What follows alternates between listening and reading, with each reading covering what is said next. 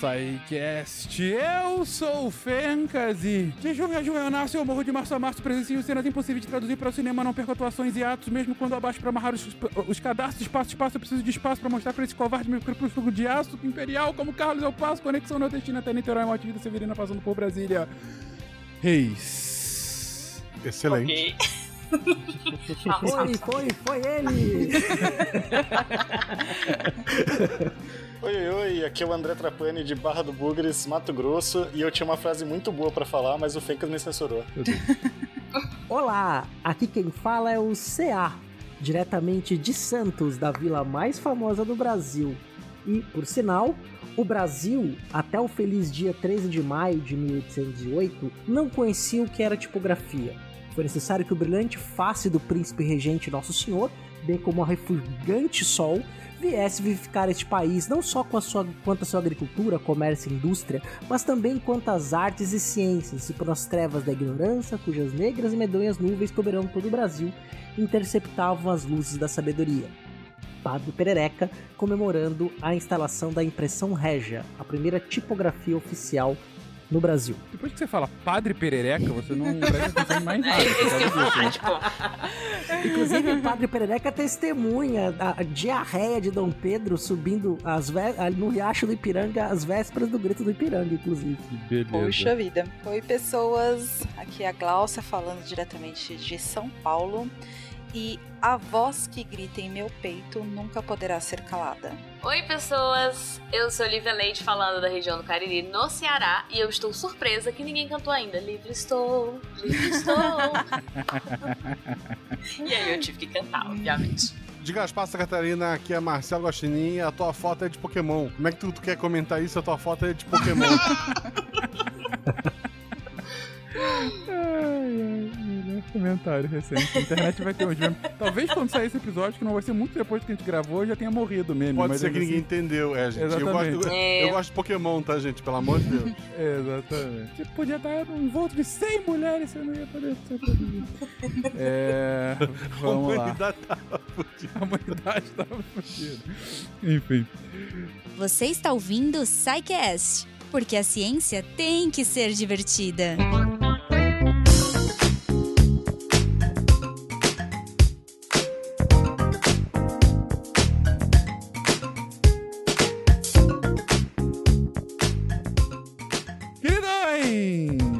Começamos aqui a mais um episódio do SciCast para falar sobre um tema.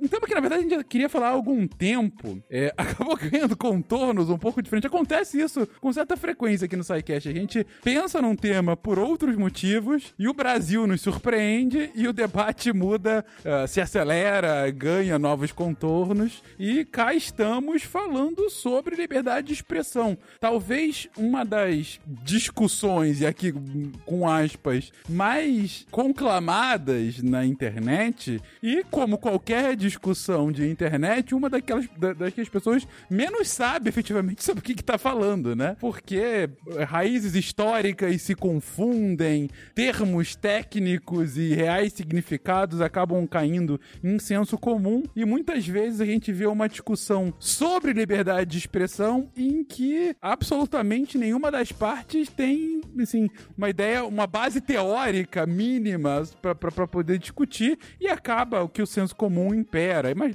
longe de nós aqui querer é, é, definir como deveria ser o debate, mas sim a gente quer trazer aqui um pouco sobre as raízes históricas e os conceitos mais utilizados referentes a esse termo, que pode representar tudo, que pode definir a história de uma nação e que muitas vezes também pode cair nessa vala do senso comum. Mas para a gente chegar a isso, a gente tem que entender como que é formado esse conceito, por que historicamente o mero termo liberdade de expressão ganha uma conotação histórica tão poderosa, né? E com isso, não tenho dúvida, o CA vai nos ajudar aqui. CA, por que liberdade de expressão é algo tão poderoso, né, nessa nossa história humana mais recente? Olha, tem uma coisa que é bem interessante, a gente pode pegar aí, hum, dá pra remontar vários outros períodos, vamos pegar uma coisa mais moderna e contemporânea para ficar mais próxima de nós, que quando você funda os estados modernos, né, você tem ali final da Idade Média para o começo da Idade Moderna, a fundação dos estados,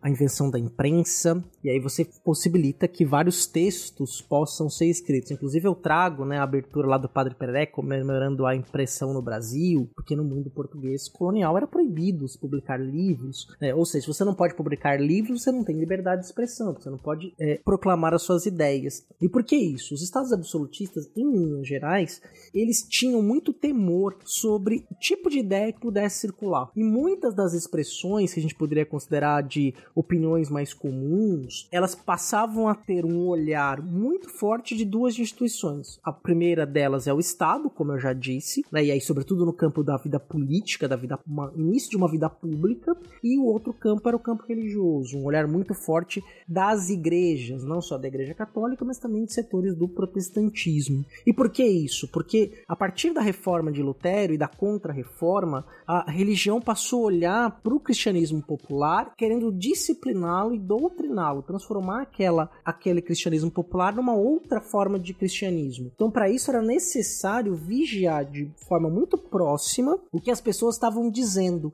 especialmente as chamadas heresias, e também os crimes de lesa majestade. É claro que, se a gente, quando a gente vai com uma lente se aproxima mais próximo desse tempo, a gente percebe que esse controle passava por vários momentos de flexibilidade, né? não era tão rígido em alguns momentos, outros foram mais rígidos, outros mais livres, né? ia variando de acordo com o alcance daquilo que ia sendo dito. Né? Uma, das, uma das formas de é, tolher as ideias era justamente então tendo um controle sobre aquilo que era impresso, porque os textos escritos passaram a ser vistos também como um perigo. Então você não tinha liberdade de escrever e publicar tudo aquilo que você queria. Você não tinha liberdade de defender uma visão de mundo, porque no final das contas, o discurso político é também uma visão de mundo. Então quando a gente expressa a nossa opinião política, a gente está expressando nossa visão de mundo. E as visões de mundo, até o que a gente vai chamar de história contemporânea, e aí volta lá no nosso episódio de constitucionalismo, que está ligado diretamente com o que a gente está falando aqui, quando você passou a garantir um arcabouço legal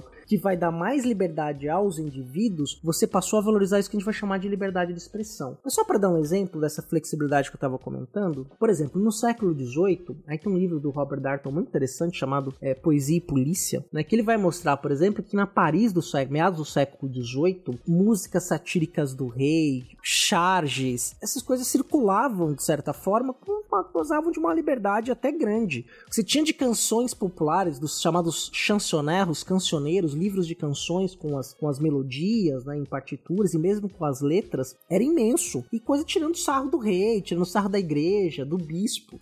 Só que quando alguma coisa né, é, escapava do controle e revelava alguma intriga interna da corte, então essas pessoas eram perseguidas. Ou seja, havia, de certa forma, uma flexibilidade naquilo que se considerava que deveria ou não ser punido. Então, embora as pessoas pudessem ser punidas é, por expressar algumas ideias, nem sempre elas eram punidas. Mas se você tentasse publicar algo que pudesse contrariar a ordem vigente daquele mundo, o Estado e a religião, isso poderia se voltar contra você. Então você não tinha a plena liberdade de expressar a sua visão de mundo. E essa visão de mundo, essa plena liberdade também, por exemplo, podia se aplicar às ciências. Então você não podia dizer, é, trazer uma nova tese, uma nova leitura do mundo a partir de uma análise da realidade, e você podia ser censurado por isso. Então é a partir do final do século XVIII, com a Revolução Estadunidense, a dos Estados Unidos, a Revolução Francesa e a ideologia do constitucionalismo se se tornando predominante em vários estados, é que você passou então a garantir liberdade de expressão. Depois, ao longo do cast, eu vou detalhando outros exemplos. É interessante, Cé, porque assim, nesse momento você realmente não tinha liberdade de expressão, né? Porque, ah, mas às vezes eu falo isso porque eu já vi algum comentário nesse sentido para outras liberdades. Ah, não, às vezes ah, eu sou autorizado a fazer isso e, e aí eu faço de boa. Você, tipo, às vezes eu posso falar mal do rei e não acontece nada. É, então é só quando eu não posso falar que, que. Só quando ele me pune que tá tolhendo a minha liberdade de expressão. Não. O simples fato de você depender da autorização de alguém, de você depender do, do humor de alguém para você poder falar algo sem ser punido, significa que você não tem a liberdade de expressão. Isso é algo importante até para delimitar o que é a liberdade de expressão hoje, né? Se você Sim. precisar de um controle do governo, você não tem liberdade de expressão, mesmo que ele esteja te autorizando naquele momento. Até para você fazer leituras, você consumir no mundo português, né? Por exemplo, você queria ler um livro. Você precisava pedir autorização por um tribunal, um tribunal régio e sacro, para permitir que você pudesse ler aquele livro. Então, até to- tomar contato com ideias, você precisava também de autorização. Isso, é, obviamente, não existia liberdade de expressão.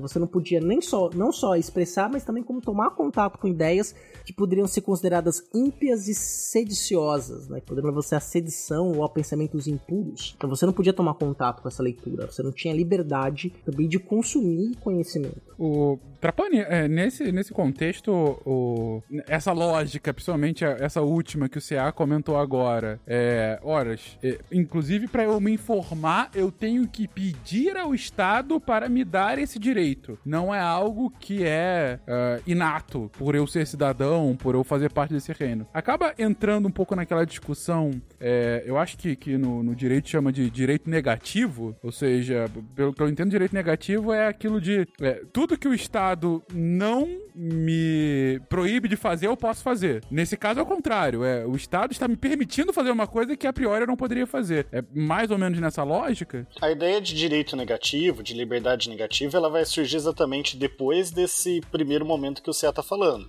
Se eu, se eu dependo da autorização do Estado, eu, digamos assim, eu não tenho um direito, né? Eu preciso Sim. dessa autorização para exercer. A liberdade negativa, ela vai nascer a partir do né, dentro da ideia de o Estado me deixa fazer, o Estado se abstém. A priori. Não, no total, ele se abstém de dar a permissão. Ele, eu não preciso Isso. mais da permissão do Estado, porque Perfeito, ele não pode perfeito. interferir na minha liberdade. Nesse sentido, nasce essa liberdade de expressão, naquele momento lá do, do início do constitucionalismo, do Estado liberal, que a gente falou já no, no cast que o CA já mencionou, de constitucionalismo e Estado de Direito, em que o Estado ele simplesmente vai falar: ó, vocês, eu, eu não, não, não cabe mais a mim, Estado, dizer se vocês podem expressar as suas ideias ou não, quais ideias podem ou não podem ser expressadas. Então, vocês expressam e eu não vou interferir. E aí você tem a liberdade negativa. Negativa porque o Estado não faz nada, né? Diferente, hoje a gente já tem uma ideia de uma liberdade positiva, no sentido de que não basta o Estado não fazer nada, ele tem que atuar para garantir que eu consiga expressar as minhas ideias. Perfeito, perfeito. É, e aí um outro ponto que me chama muita atenção nessa origem histórica é sempre se remete a próprio conceito, bom, o conceito que a gente já trabalhou em casts passados, né, da criação do Estado, do, do co- próprio constitucionalismo e tudo mais, mas um ponto eu acho que vai ser central ao longo dessa nossa discussão é, quando a gente está falando de liberdade de expressão, é uma discussão sobre o direito que eu tenho ou não de me expressar perante o Estado. É, digo, o Estado controlando isso. Deixa eu refazer de uma outra forma. Se, por exemplo, eu tô aqui no- discutindo com vocês e o Trapani ou o CA, ou a Gláucia, começam a me interromper, é, eles vão estar sendo chatos comigo. Mas eles estariam tolindo a minha liberdade de expressão? Ou é uma relação direta do Estado com seus cidadãos e somente isso? Qual é o limite do próprio conceito? Então, se você fosse no- nesse modelo tradicional, logo do surgimento do liberalismo, o- essa descrição que você fez, ela encaixaria perfeitamente. É algo contra o Estado. É, os direitos fundamentais como um todo, eles são contra o Estado. Após, né, no, no modelo pós Segunda Guerra Mundial, que a gente entra no Estado Democrático de Direito, se começa a falar da ideia de eficácia dos direitos fundamentais nas relações privadas, também chamado às vezes de hor- horizontalização dos direitos fundamentais. A ideia de verticalização, que é o tradicional, é eu contra o Estado. Então, direito fundamental é uma coisa que eu oponho ao Estado. Quando a gente fala de horizontalização, a gente está falando de particular contra particular. Tem gente que não gosta muito desse termo, por isso que eu usei o é, eficácia dos direitos fundamentais nas relações privadas. E aí, é, isso tem toda uma discussão, né, porque é algo relativamente recente, 1950 para cá. É, então tem toda uma discussão de como que isso funciona, né, de como que se dão esses limites, se precisa da lei ou não. Não. Acho que dá para fazer um cast só sobre disso algum dia, se vocês quiserem entrar bastante na teoria do direito.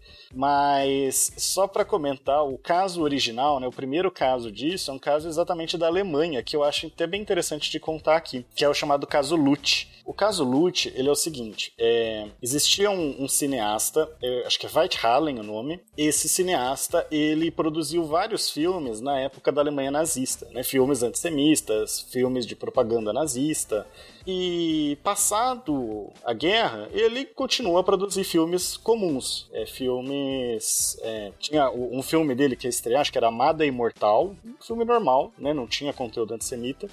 Mas aí, um cidadão, o Eric Lutz, ele. que dá o nome, né? Caso Lutz, ele era acho que ele era um membro, alto membro, presidente da comissão de. É uma comissão de cinema, também não vou lembrar o nome, de mídia, né? E, e, tudo mais. E ele era judeu, ele promove um boicote contra o filme Amado Imortal. E esse boicote funciona e o filme tem uma bilheteria pífia, né? E o que, que o Weithallen faz? Processa o Lutz por, por dano. Se você pegar no nosso direito civil, né? Não vou entrar no da Alemanha, porque eu não, nunca estudei ele direito, mas o nosso direito civil, todo aquele que causa dano a alguém é obrigado a reparar. O, o Lute causou dano, ele, ele promoveu um boicote, nesse boicote as pessoas deixaram de ver o filme, isso causou um dano material a, a, a, ao cineasta, ele estava pedindo dano, ele ganhou na primeira instância, o caso chegou até a Suprema Corte, e basicamente o que, que o Lute falava? Não, eu tô aqui exercendo a minha liberdade de expressão, eu tô aqui simplesmente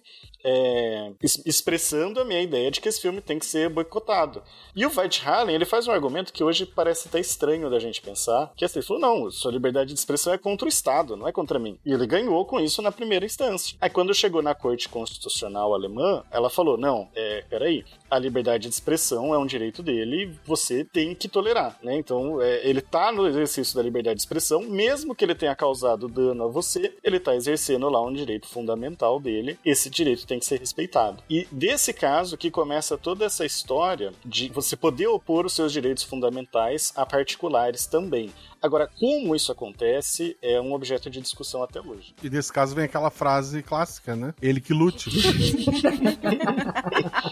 Obrigada, Guacha. Eu tava desde o começo com essa. Eu, eu tava esperando. Obrigada, Guacha. É verdade. O limite sempre existiu, né? Por exemplo, se eu vier aqui e, e, xingar o Fencas, ou começar a contar, fofocar coisas, sejam mentiras ou não da vida dele, eu ele pode me processar. É, você não vai gostar e é crime, não. né? Sempre foi crime. Crime de injúria, xingar, né? É xingar é o crime de injúria e a fofoca é o crime de difamação. Então, uhum. somos todos criminosos. Mesmo que a fofoca seja verdade, não é jornalismo? Mesmo, mesmo que seja verdade, tá. É, pode ser. Se ela for é, moralmente ofensiva, difamatória, porque a pessoa considera, é crime de difamação. O único que, que tem que ser mentira é a calúnia, né? Que quando você fala que a pessoa cometeu um crime, se for verdade, até se você acha que, que é verdade, porque aí, se eu, se eu falo que, que o CA cometeu um crime, pro Fencas não achar que é perseguição com ele, se eu falo que o CA cometeu um crime, mas eu realmente acho que ele cometeu, né? Seria calúnia culposa, aquela que você não tem intenção de caluniar. Eu achei que ele tinha cometido. Então, como não existe calúnia calúnia culposa, é, só existe dolosa, né? Só existe a com intenção, então não é crime. Então, assim, você tem que. Pra você cometer o crime de calúnia, tem que ser mentira e você tem que saber que é mentira. Mas fofoca e, e xingar os outros é crime, mesmo que, que seja verdade. Ou seja, crianças, fofoca é crime, cuidado. É, fofoca é crime. Já que a gente tá adiantando um pouco essa discussão, né? Vamos colocar aqui que como que entra essa questão da horizontalização dos direitos fundamentais aí? Se a minha fofoca ou meu xingamento são de interesse particular, de interesse público, né, de interesse social. Por exemplo, eu xingo algum político de, não sei, genocida, por exemplo. É, nesse caso, eu não tô. Eu, eu, eu estaria cometendo um crime se eu. Se, se, naquele caso, né? Se for falso e eu achar que é falso. Mas vamos supor que eu xingue de outra, de outra coisa, de corrupto, o que quer que seja. Eu não tô cometendo um crime porque o, o que eu estou falando é uma crítica social. Mesma coisa, charges e tudo mais, né? É uma crítica social.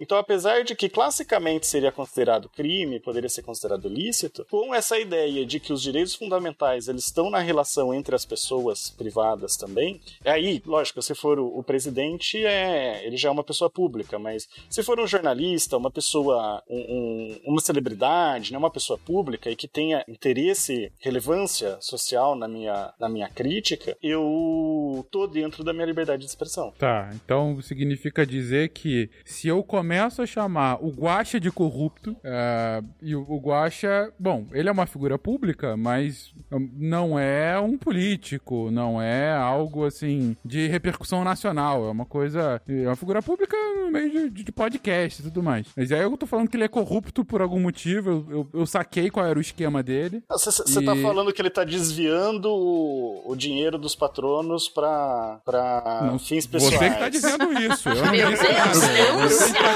colocando palavras na minha boca, briga. Eu quero deixar registrado que não é na minha conta que chega esse dinheiro, nem da do Malta. É verdade. Sempre lembrando que todo o dinheiro do SciCast tá na conta do Tarek. Mas...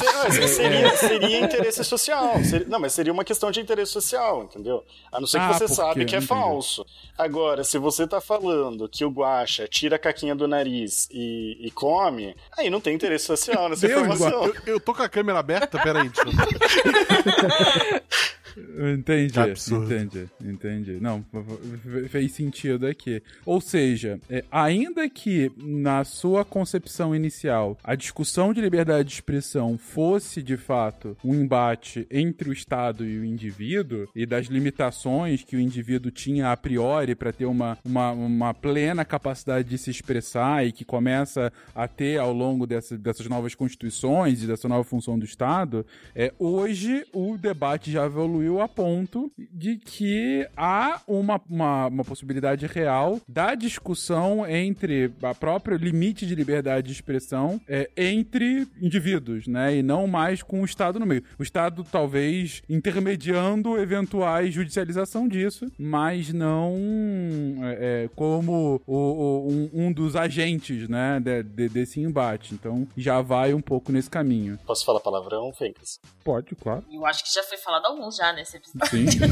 Não, O editor pra- tá censurando todo, gente. Não se preocupe. eu quero, eu quero aproveitar o, a, a deixa aqui já deixar mais um exemplo. É, só que é interessante, Fencas, a gente entender que esse interesse público não é algo assim fácil de medir no, na- no caso concreto, né? A gente tem que ver caso a caso. E não é só porque uma pessoa é pública também que você tá liberado qualquer coisa, né? Por exemplo, se você xingar uma deputada, sei lá, vamos supor, um exemplo fictício aqui também. Você pega a palavra deputada e tira o, o- um, esconde um pedacinho pra formar puta. Não tem nenhum interesse social em, nesse xingamento, né? Uhum. É, a pessoa deveria ser condenada por, por fazer isso, porque não é uma informação com interesse social, não é uma crítica social. Então, é uma ofensa gratuita. Então, a ofensa gratuita, ela já, já entra um pouco na questão de, de, do crime, novamente, da responsabilidade civil, do dano moral e tudo mais. Uhum. Mas aí, sabe o que vão falar, Bulbasauro? É o seguinte, mas você confia deixar a censura na mão de burocratas? Dos bilionários do mundo? Na moral, meio que sim, porque a gente assinou os termos de condições com uma empresa que é privada. nessa questão da, da coisa pública, né, até quando eu fiz o histórico, né, e aí é bacana quando a gente vai trazendo o histórico também dentro do contexto do próprio episódio.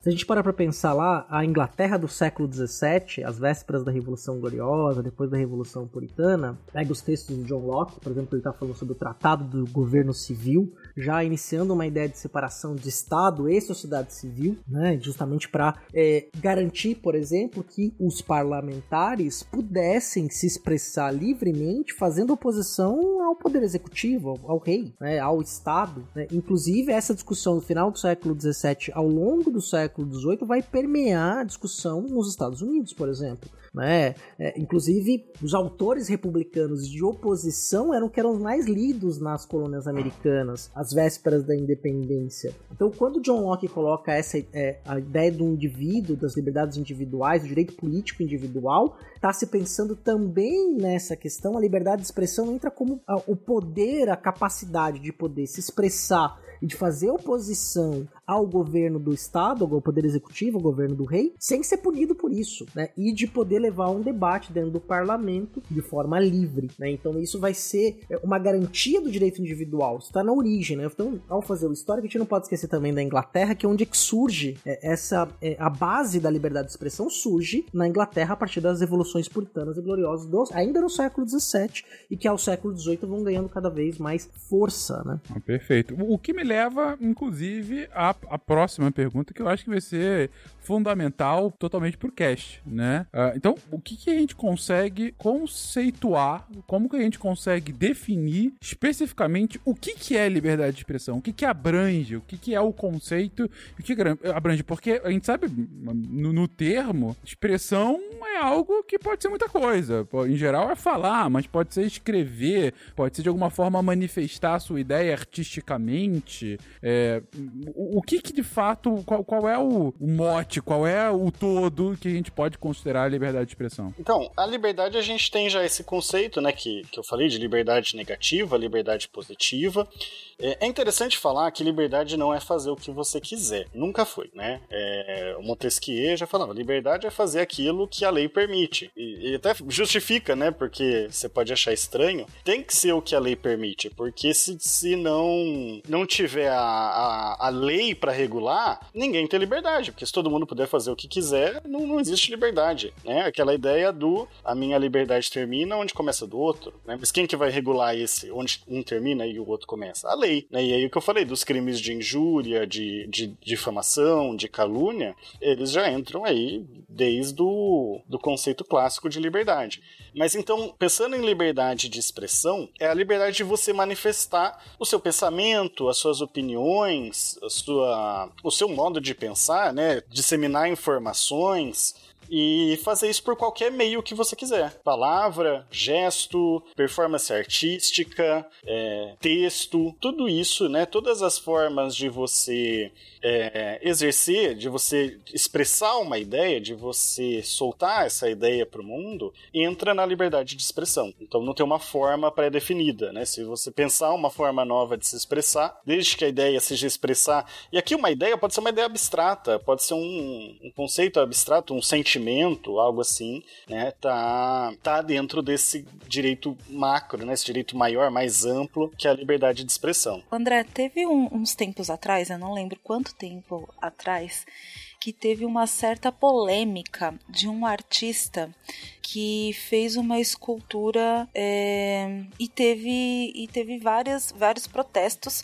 né, falando que essa escultura não deveria ser é, exposta e tal, porque se eu não me engano era um corpo nu e ele falou exatamente que era só uma liberdade de expressão dele, né? O que que a gente pode falar se não for muito polêmico e complicado pra gente, sobre isso. Então, aí você tem a, a, liberdade de expressão do artista e é interessante, né, que tem até decisões já da Corte da Corte Interamericana de Direitos Humanos que fala que a liberdade de expressão, ela não é só a liberdade de você, por exemplo, vou escrever um livro, não, eu também posso publicar, eu posso divulgar esse livro, né? É, é, é, é a liberdade de divulgação dessa, desse, dessa informação que eu tô querendo passar. A mesma coisa é no caso da estátua, né? Ele fez a estátua, ele não tem só a liberdade de fazer, mas ele tem sim a liberdade de exibir essa estátua de certa forma, assim como as pessoas também têm liberdade de falar que ele não deveria exibir. Então, desde que é, elas estejam ali no âmbito da liberdade de expressão, elas estariam dentro do seu direito. Isso faz parte da democracia, né? Agora, como é um, uma imagem de um nu, é, vamos pensar assim: vou, um filme pornográfico. Um filme pornográfico, ele é uma forma de expressão, ele está dentro ali da liberdade de expressão. Mas eu não posso exibir ele de qualquer forma, em qualquer lugar. Então, quando você tem a questão dos nus, é, da... e aí tem a diferença também, né? E tem o cast de pornografia que fala um pouco disso, do pornográfico e a, a nudez, ela não é necessariamente a pornográfico, né? Uhum. É, a nudez tem, tem, dependendo do contexto, ela é mais naturalizada. Você tem famílias que praticam a, o, é, acho que é naturismo, sempre troco a palavra, né? Que costumam ficar peladas dentro do ambiente doméstico. Então, isso, isso não necessariamente é uma coisa pornográfica. Né? Pensando até na proteção das crianças, lá, aquela criança está sendo exposta a um corpo nu. Isso em si não é problema. Você não pode expor ela a atos sexuais. Aí você tem crimes, inclusive, nesse sentido. Agora, na exposição tanto de pornografia quanto de nudez, você pode sim ter algumas restrições quanto ao espaço em que vai ser exibido, a, o direito de você informar as pessoas de que aquilo vai ser exibido. Teve uma até mais polêmica, Glaucia. Não sei se você lembra do eu acho eu não lembro se foi no Museu de Arte Moderna, é, que tinha uma exposição que era um homem nu. Hum. E deu bastante polêmica porque uma criança entrou naquela, naquela exposição e filmaram a criança e a criança estava com a mãe lá. Cara, esse foi um dos elementos que definiu a eleição do- da última eleição presidencial. Tem que lembrar bem disso. É. Mas assim, e a mãe tava lá, não, pega aqui na mão dele, né? Não no pênis, obviamente, mas na, pega, naturalizando realmente.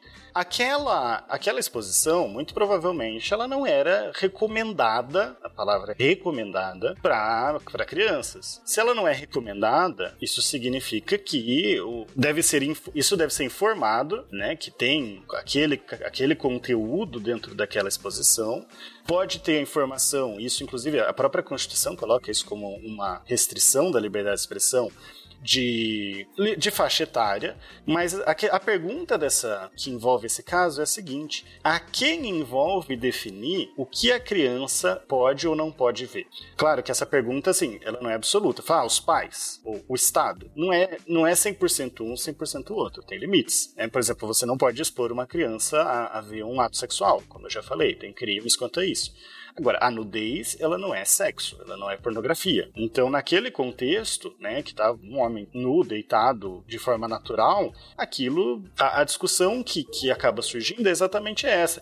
Lógico, você vai ter discussões da, da psicologia, do pessoal do desenvolvimento infantil, se isso pode fazer bem ou pode fazer mal para a criança, para o desenvolvimento psicológico da criança, mas a questão do direito vai ser a quem cabe tomar a decisão final nesse caso, ao Estado, como ele toma no caso da pornografia, então não é alguma coisa absurda, ou aos pais.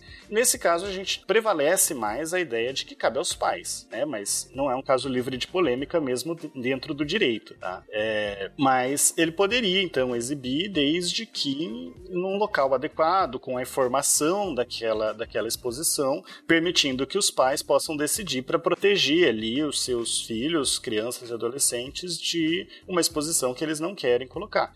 É, é bom lembrar que assim, mesmo que ah, fala, ah, mas faz mal para criança, tem gente que fala que faz mal. Beleza, comer bacon também faz mal para criança, nem por isso a gente vai proibir. Então, é é uma discussão que ela não é, ela não, ela não pode ser simples, ela tem que ser uma uma discussão bem complexa. Agora, o caso dessa estátua era em público, Glaucia, Sim. que ele exibisse, sabe? Sim, sim, era em público, mas Uhum. era exatamente numa, numa mostra cultural, né? Era uma exposição é, cultural e, a e o público que ia lá que decidia, né? Agora eu não lembro se tinha essa classificação de faixa etária. E até minha outra pergunta para você seria exatamente sobre isso. A gente, a gente percebe que em várias coisas é, existe essa classificação de faixa etária, hum, até por expor a violência e etc e tal. Mas é, existem desenhos, alguns tipos de desenhos, né, infantis, que têm uma certa violência também, né? Tom e Jerry. Tom e Jerry promovem violência. É, vamos colocar esse exemplo. E não tem essa classificação etária. Então, além dessa questão de ser os pais que têm que decidir, ou o Estado que tem que decidir, como que a gente consegue filtrar e, e- e discutir algo sobre isso? Antes do André responder, eu vou contar uma história só pra contextualizar que, ah, mas não, não, é- é, não influencia, mas peronomútil. Quando eu era jovem, eu tinha lá uns 4, 5 anos, via muito Tokusatsu. Não, não sabia que o nome era esse, eu via aquelas animação live action japonesas, né? Tipo Changeman. Jiraiya, Changeman, Giban e coisas do gênero. É, e como um bom Tokusatsu dos anos 80, é, uma das coisas muito comuns é que você tem sim a violência, uma violência fictícia, mas você não tem sangue, né? Você tem muitas explosões, né? Ah, Sangue e é quando... faísca. O sangue é a faísca, exatamente, e quando o monstro morre, ele vai e acaba. Ele não morre assim e agoniza, ele explode, ele desaparece, acontece uma coisa assim bem maior, né? Então, lembro Power Rangers, que talvez seja o primeiro tokusatsu americano, né? É, pelo menos nosso, assim, da, da nossa geração. Você tinha lá o Megazord destruía e aí se virava e o monstro explodia atrás e coisas do gênero. Bem, por que eu tô falando isso? Porque quando eu era jovem e via essas coisas, certa vez é, eu fui perguntar pra minha mãe sobre o pai dela, meu avô, que tinha falecido há, pouco tempo. E a minha pergunta foi literalmente essa: Mamãe, quando foi que o vovô explodiu? Por quê? Porque pra mim a morte vinha com a explosão. Porque era esse o como eu ficava, é, é, sabe, exposto ao que, que era o conceito de morte. É, o- falei tudo isso pra falar, não, é claro que eu não ia lá tentando explodir meus amiguinhos se eu tava com raiva deles. Mas, de certa forma, influenciou, pelo menos naquele momento, aquela visão do mundo que eu tinha. O mo- momento de uma criatura deixa de existir, ela explode e some. Assim deve ter sido com meu avô. É, nesse sentido, eu pergunto, eu reforço a pergunta da Glaucia. É, cabe uma limitação maior do Estado nesse sentido? É, ou prevalece de fato o desejo dos pais? Como é que fica, mais uma vez, essa tensão entre o que, que vai ser liberalizado pelos pais, ou enfim, o que, que o Estado vai, vai tentar tolir aqui para que a gente é, tenha uma infância mais saudável? E aí, aspas. É que eu lembrei de uma situação também muito engraçada com meu filho, muito parecida com isso. O meu filho, ele tinha mais ou menos, vai, uns 3, 4 anos de idade. E, e eu e meu marido fomos em um velório e o meu filho estava animadíssimo. Assim, os olhinhos brilhavam porque ele queria ver o morto. Ele ficou super empolgado porque ele queria ver o morto. E eu e meu marido com maior receio de mostrar uma pessoa dentro de um caixão para uma criança de 4 anos. Então a gente tomou todos os cuidados e não queria deixar ele entrar e tal. E até meu marido falou: não, vou ver como que tá a situação do velório, qualquer coisa eu chamo vocês. Eu, tá bom. Ele entrou, viu que tava tranquilo e falou: não, pode entrar. E o meu filho queria a todo momento ver o morto, ele só falava nisso. Bom, fui, levei ele até aonde estava o caixão, mas tive aquela conversa enorme durante o caminho, né? Olha, as pessoas estão tristes, toma cuidado, porque ele estava numa felicidade, numa excitação que era, né, um negócio estranho. Ele me chega bem perto do caixão, me pede para levantar ele. Quando eu levanto, ele olha pro caixão, olha para mim e fala: "Ah, mãe, eu pensei que era uma caveira. É só uma pessoa dormindo."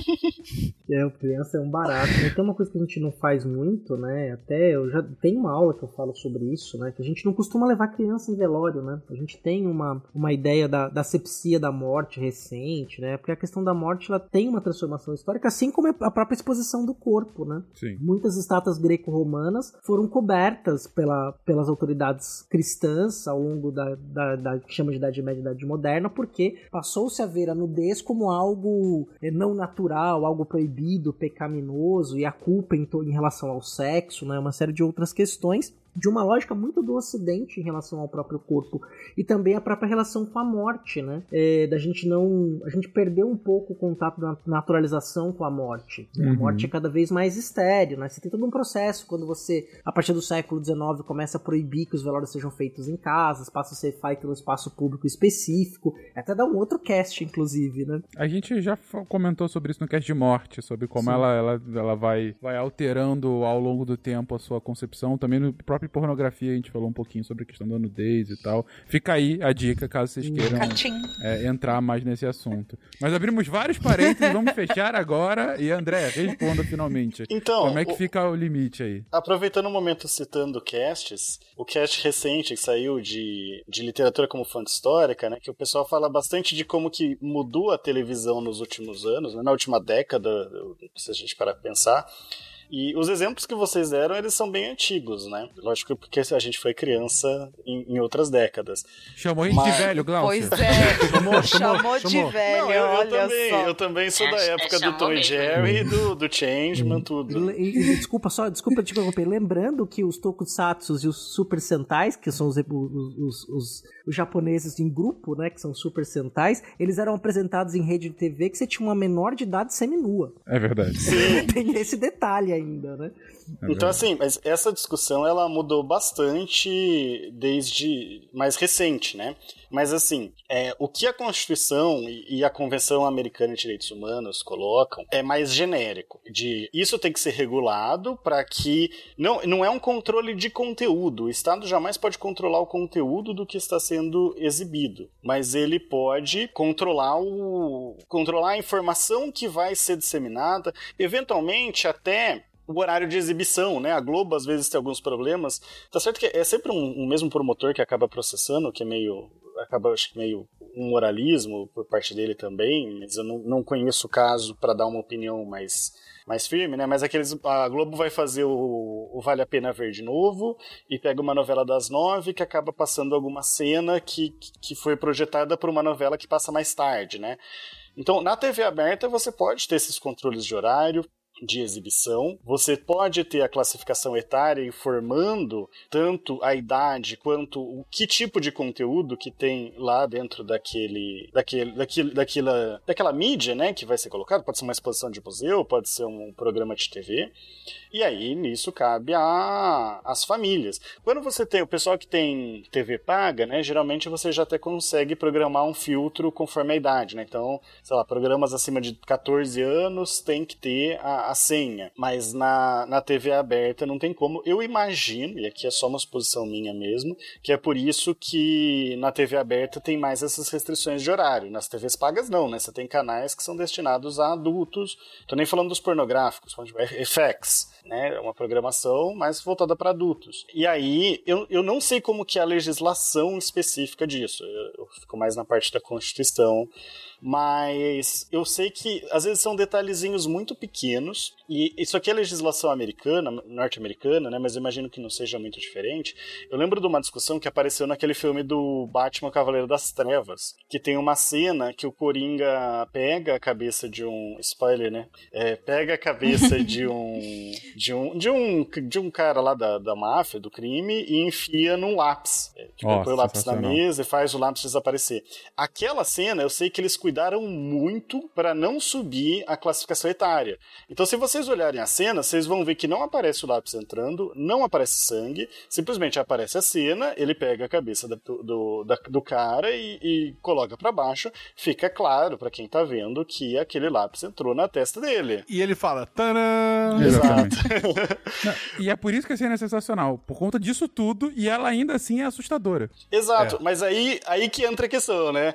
Aí a gente pode criticar a lei, se a lei tá bem feita, porque para mim o efeito é praticamente o mesmo. É, não, exatamente. Pô, é, não, não mostrou nada que não podia e ainda assim você fica com os olhos arregalados. Uma criança de 10 anos e vendo aquilo, ela fica, onde é que tá esse lápis, pelo amor de Deus? Acho que é censura 13 no caso, mas mesmo assim. É, o, te- teve aquele caso, até um, um vereador é, criou uma lei aqui, aqui no Sul, inclusive, pra proibir Round 6 na Netflix, porque as crianças estavam vendo. O negócio tá lá escrito assim, bem grande, 16 anos é a classificação. Só que, ob- obviamente, eu, sei, eu não sou, eu trabalho com, com escola, minha filha tá em idade escolar. As crianças brincam daquelas brincadeiras. Mas aí a culpa é dos pais, porque tá lá, né? 16 anos. Inclusive, a Netflix tem é, controles parentais que tu pode colocar lá pra que as crianças não consigam ver aquilo que tu não queira. Sim. Que funciona melhor do que os controles do YouTube, inclusive, né? Que Muito, assim, acabo- muito melhor, muito melhor. Sim, então, até essa questão do controle, porque já aconteceu comigo do, dos meus filhos quererem assistir alguma coisa, a gente tem televisão paga aqui e tem esse controle, né? E aí não, eles não poderiam assistir determinado filme por causa da idade.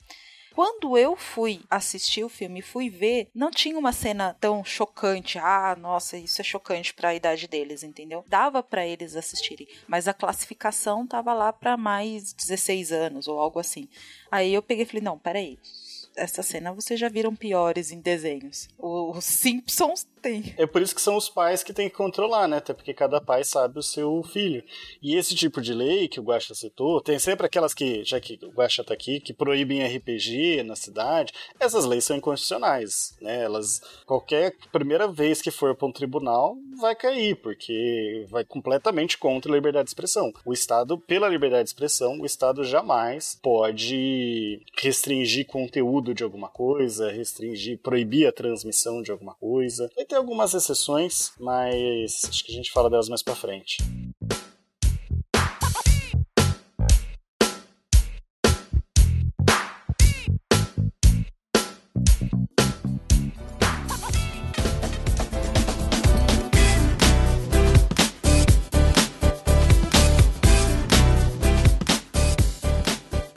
Então, assim, indo pra essa lógica aí de, de, de- controle, né? Ou de. é, é, não controle, mas de, de indicação, né? De indicação etária, que é o nome de fato, né? Como um filme indicado pra 16 anos, pra 13 anos, ou, ou ah, uma, sei lá, um filme pornô, né? Que acaba indo pra 18 anos. É, também, na própria TV você tem um pouco dessa lógica, né? Que você tem indicações etárias que só podem ir em determinadas faixas de horário, né? Digo, você não pode colocar um filme pornô às 3 da tarde e falar, isso é indicado pra 18 anos. Você, você tem essas limitações, né? Até, até de Em horário. alguns canais, vale dizer, né? Porque tem canais que passam filmes pornô 24 horas por dia.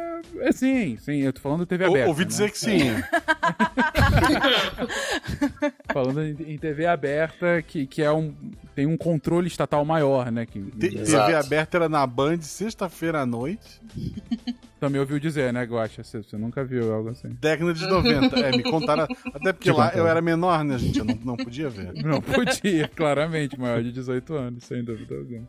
Lívia, você ia falar uma coisa? Perdão. Ia, ia pontuar que essa classificação né, etária, ou essa cobrança que é feita para essa fiscalização que é feita, é porque também a gente não pode simplesmente dizer, ah, mas os pais vão dar conta de acessar tudo que os filhos acessam, né? Então, eles vão controlar tudo. Eles têm sim uma responsabilidade e um poder de decisão sobre o que essas crianças podem ou não é, ver, esses, desses adolescentes, mas eles não têm condição de fazer tudo isso. Então, as leis elas acabam entrando como uma forma de suporte à educação dessas crianças. Pensar no que é necessário, no que pode ou não ser apresentado para essas crianças, o que é saudável, o que não é, para também é, amparar os pais. Né? Quando você vê uma classificação, você não vai precisar assistir o filme para saber o que é que tem. Tá lá te orientando que não é adequado para o teu filho. Uhum. E, e esse é o ponto que você traz, né, Liv? Então, como você comentou, André, o Estado não pode impedir ah, o consumo de um material como esse, mas ele pode, ele tem elementos para, vamos colocar assim, direcionar, né, por algum tipo,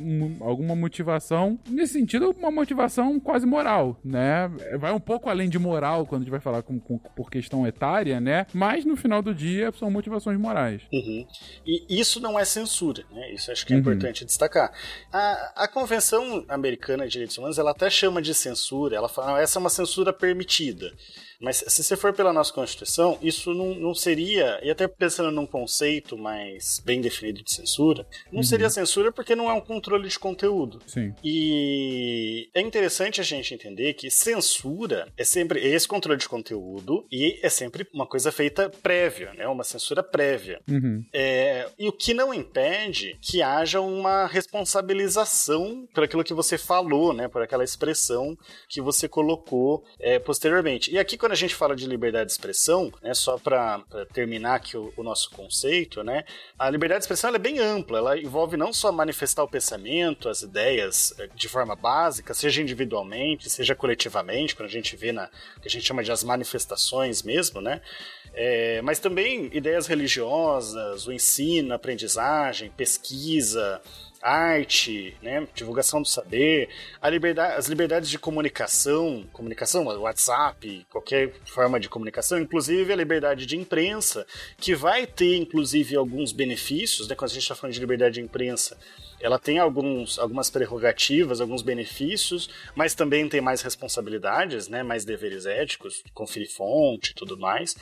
Então a gente tem tudo, tudo entra tudo isso como subespécies da liberdade de expressão. E nenhuma dessas pode ser censurado. O que, que significa uhum. ser censurado? Ser controlado de forma prévia, uhum. seja diretamente, seja indiretamente. Né? Indiretamente entra aí a questão. Né? A nossa Constituição ela também fala, ela tem um artigo só para falar da proteção dos meios de comunicação. Então você tem muita discussão, né, daquela decisão do juiz que derruba o WhatsApp, né? Um juiz de primeira instância de algum lugar, porque o WhatsApp se recusou a dar informação sobre um caso criminal, aí derruba o WhatsApp de, do, do Brasil inteiro opa, por. Opa, nunca, opa. nunca dura muito tempo, né? Peraí, essas quedas de WhatsApp significam isso daí? Essa hum. última não. Essa última não, mas teve algumas que foi. A gente já teve algumas há uns tempos atrás. Vou ficar mais esperto agora quando o WhatsApp cair, vou procurar no Twitter o que, que aconteceu.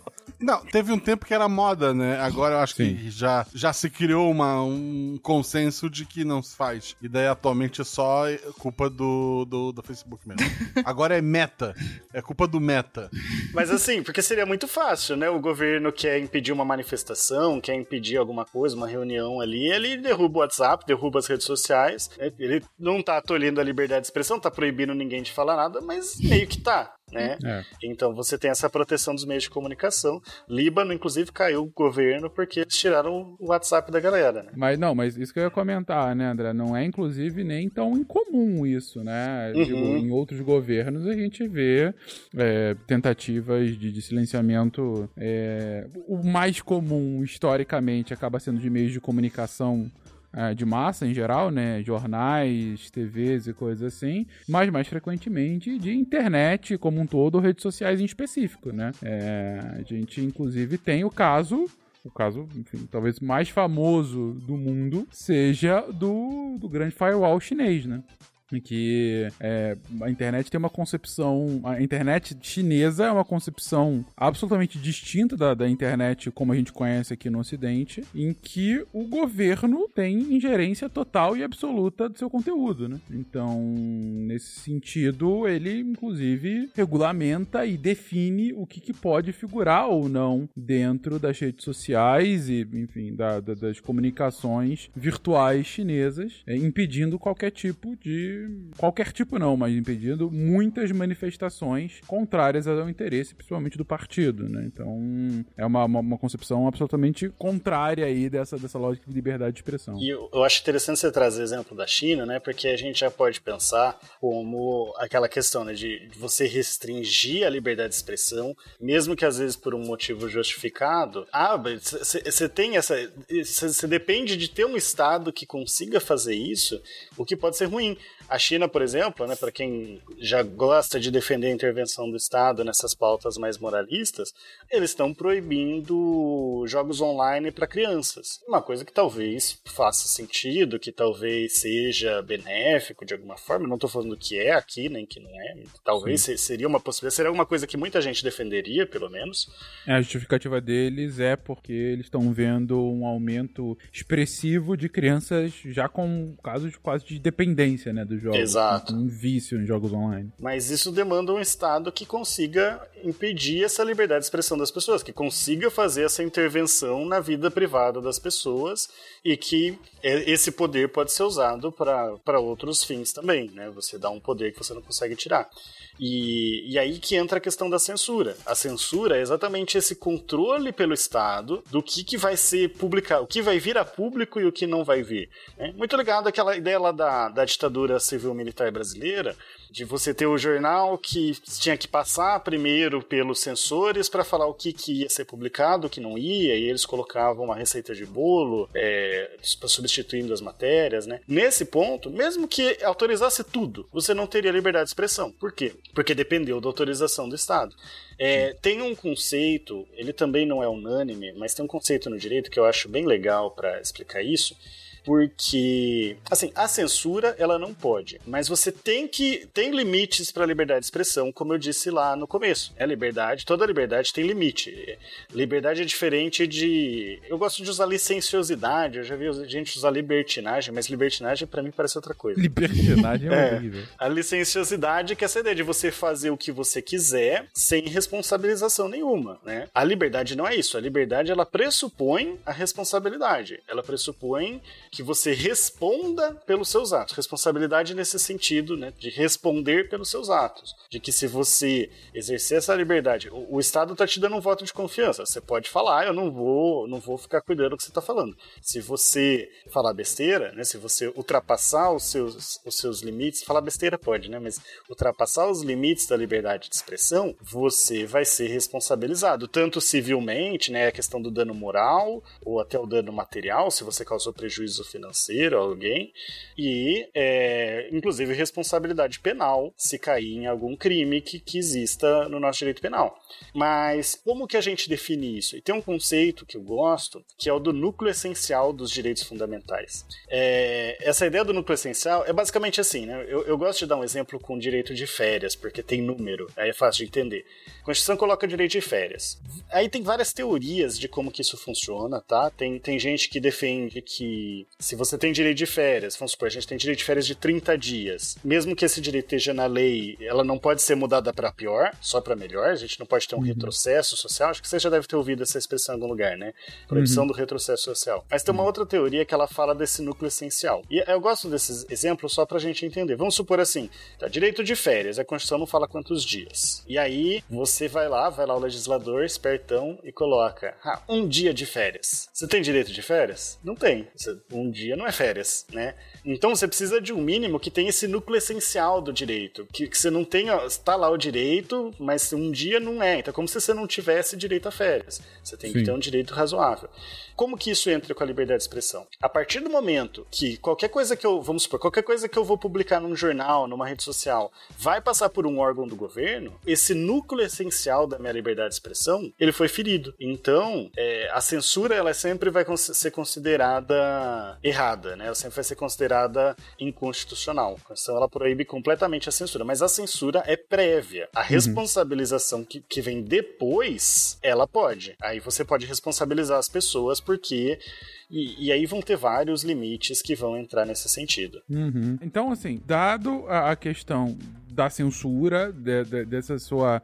pelo próprio conceito, uma, o impedimento da sua. ou a restrição completa da, da sua liberdade a partir de algum tipo de controle estatal. E esse é o meu ponto, mais uma vez. A censura em específico, ela é um elemento que vem do Estado para os indivíduos ou pode haver algum tipo de censura privada? Até hoje, a gente entende que a censura é do Estado. Poderia haver censuras privadas se você pensar num contexto de um de uma empresa, alguma coisa assim, mas seria um pouco mais estranho de você pensar. Hoje a gente começa a discussão de uma censura privada quando a gente pensa, e eu sei que você está querendo chegar nesse ponto, quando a gente pensa, por exemplo, das redes sociais, né? Eu sei é... que está tirando conclusões muito grandes de mim hoje.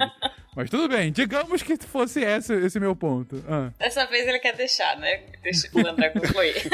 Mas o que é importante a gente colocar? O que seria uma censura de uma rede social? Ela controlar previamente o conteúdo, não posteriormente. Então ela deixa você postar. Aí depois, se ferir ali a, os, o, os termos dela, né? A, a política dela, ela poderia retirar esse, te punir, né? Te sancionar por aquilo que você expressou, que, que vai contra contra aqueles termos dela.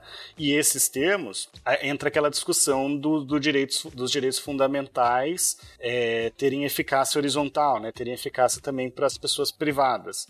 É, esses termos de essa política de privacidade, ela também tem que obedecer certos limites. Eu não posso colocar que a minha rede social só pode ter conteúdos racistas, homofóbicos, não, porque eu nem tenho liberdade para falar disso, né? Ou sei lá, eu colocar que críticas a, a, a figuras públicas não poderiam ser aceitas na minha rede na minha rede social, aí já seria uma discussão um pouco mais complexa de fazer. Não existe resposta, tá? Que a gente tá num, numa coisa muito nova, que está surgindo agora exatamente com esses casos de banimento de contas. O banimento de conta tá ok. Por quê? Do jeito que a gente está vendo hoje, eu entendo que tá ok. Você tem pessoas, pessoas públicas, geralmente, pessoas famosas, mas não só, que estão sendo banidas porque estão é, violando os limites a, da liberdade de expressão que o próprio direito coloca. Então, as políticas da empresa estão de acordo com, com os direitos fundamentais, com o que a Constituição permite. Mas não é prévio, não é assim, antes de você postar, eu já vou ter uma, um controle, isso já vai passar por um sensor isso é uma discussão que talvez surja no, nos próximos tempos, porque com, com, as inteligências artificiais a gente vai acabar tendo tecnologia para fazer isso. E, e, a gente tem, às vezes, né, alguns jogos que você não consegue xingar e o pessoal coloca um asterisco no lugar de uma letra para fazer um xingamento. Então você, você, até tem alguns banimentos de palavras, isso não é nem recente, isso é bem antigo. Mas ah, se a gente pensasse assim, de uma rede social proibir previamente, controlar previamente o que as pessoas vão postar, é, aí a gente poderia pensar em censura, mas entraria toda essa discussão que o Fencas está querendo trazer aqui. É, a gente pode falar Mais de censura... Mais uma vez, conclusões, senhor Trapani.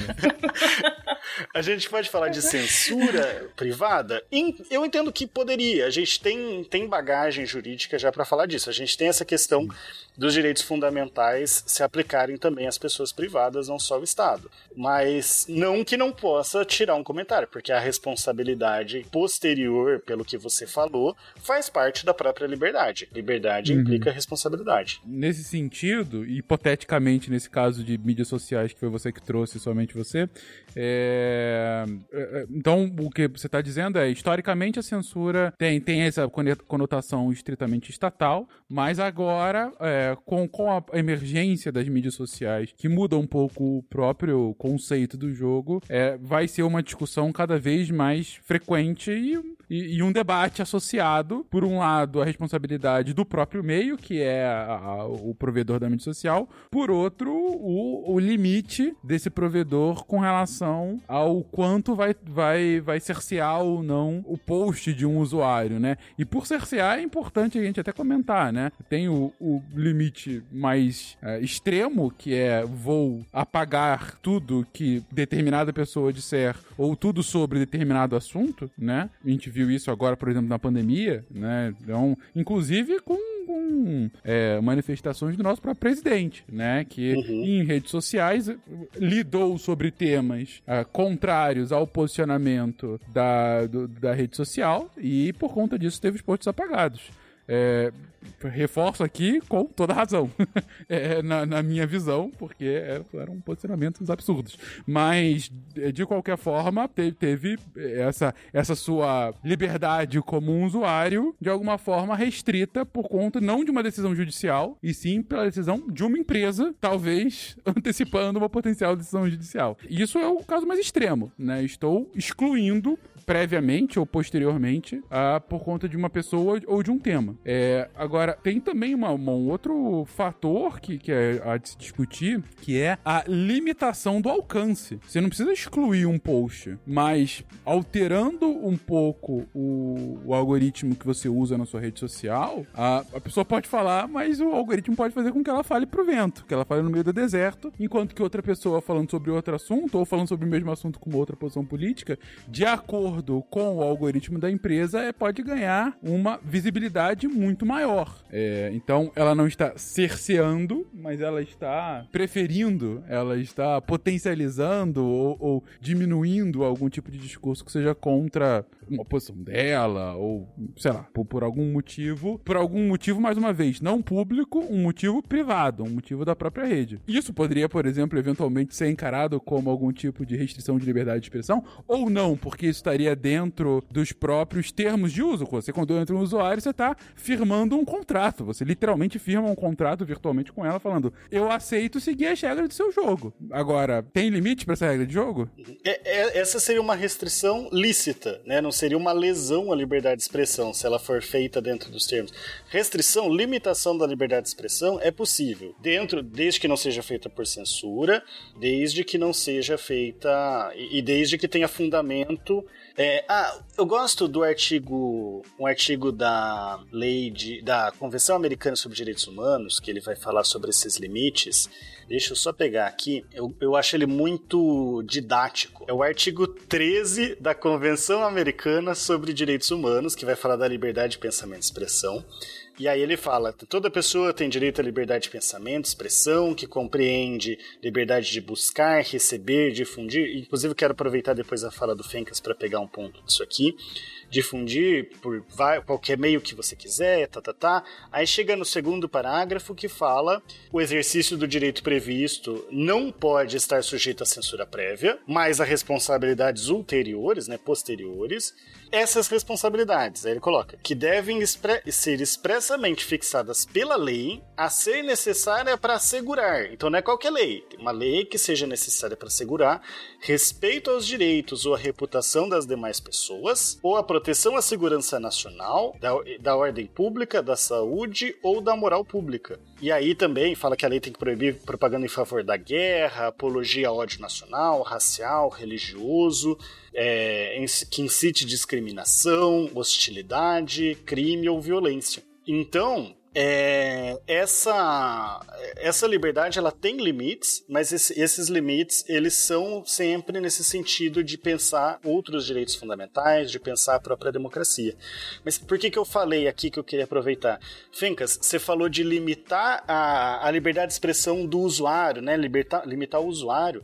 Só que aí tem uma coisa interessante da liberdade de expressão, que ela, ela tem, vamos dizer assim, duas faces da moeda a liberdade de expressão, ela não envolve só o direito da pessoa se expressar. Ela envolve o direito de todas as outras pessoas de receber aquela informação. Por isso que eu falei uhum. lá do, uhum. do artigo também. Esse direito compreende a liberdade de buscar, receber e difundir ideias. Então, eu, eu tenho o meu direito de, de receber, né? Vamos pensar aqui o, o SciCast, eu tenho o, o meu direito de ouvir o Fencas ali falando é, a, a, as, as coisas que ele sempre traz. Não é só o direito seu, é o direito de todos os ouvintes do SciCast, a sua, a liberdade de você poder falar. E isso, uhum. né? Isso tem uma coisa que vem há muito tempo, a questão da internet ser a nova ágora, né? Tem muita gente que volta a falar em, em democracia direta a partir da internet. Sim. E só que isso ganha um novo contorno agora, porque quando você tem o Trump e o Bolsonaro, assim, o Twitter, as redes sociais, é basicamente o diário oficial, né? Vale mais que o diário oficial. Sim. Então, de certa forma, você tem o direito dos eleitores de receber aquelas informações. Não é só uhum. o direito de quem está falando, desde que obedeça esses limites. Então, é, você, você não pode. Pegando aqui a, a, a Convenção Americana, né, os tratados de direitos humanos, eles costumam trazer de forma bem genérica, até para não limitar muito os estados, deixar para cada estado definir as peculiaridades. Mas, em geral, entra essa questão que eu já trouxe, da honra das outras pessoas, a, a privacidade das outras pessoas, mas também né, a liberdade de expressão ela não abrange o direito de você é, disseminar opiniões racistas, homofóbicas, né, LGBTQ-fóbicas, é, de você disseminar discurso de ódio em geral, é, incentivar crimes. Então, esses, esse, esse, tipo de manifestação não é abrangido pela liberdade de expressão. Significa que eu vou censurar e impedir previamente essas pessoas de falar? Não. Significa que caso alguém fale, traga opiniões com esse, com esse conteúdo, ela vai ser responsabilizada posteriormente. E aí pode uhum. entrar, né, no caso da internet, a gente tem essa possibilidade de retirar as palavras de lá, né, de retirar a postagem, mas também, eventualmente, é, dano moral, prisão, é, condenação penal, né? Geralmente não vai dar prisão porque essas as penas que envolvem esse tipo de crime não costumam ser suficientes para dar prisão, mas uma condenação uhum. penal, né? Perde um réu primário ali. em rede social acaba sendo a própria exclusão da conta, né, da pessoa, né, em caso de reincidência ou coisa do gênero. Essa parada de liberdade de expressão irrestrita, isso é uma utopia, isso não funciona em sociedade. Não adianta você querer garantir o seu direito de falar o que você quiser, você vive em sociedade e algumas regras estão estabelecidas para você conviver em sociedade sociedade. Você quer falar o que você quiser, você quer ser contra a vacina, vai morar no mato. Você é uma ameaça para a sociedade, um atentado contra a saúde pública, não tem papo. Eu ia dizer que esses limites são justamente para que a gente possa garantir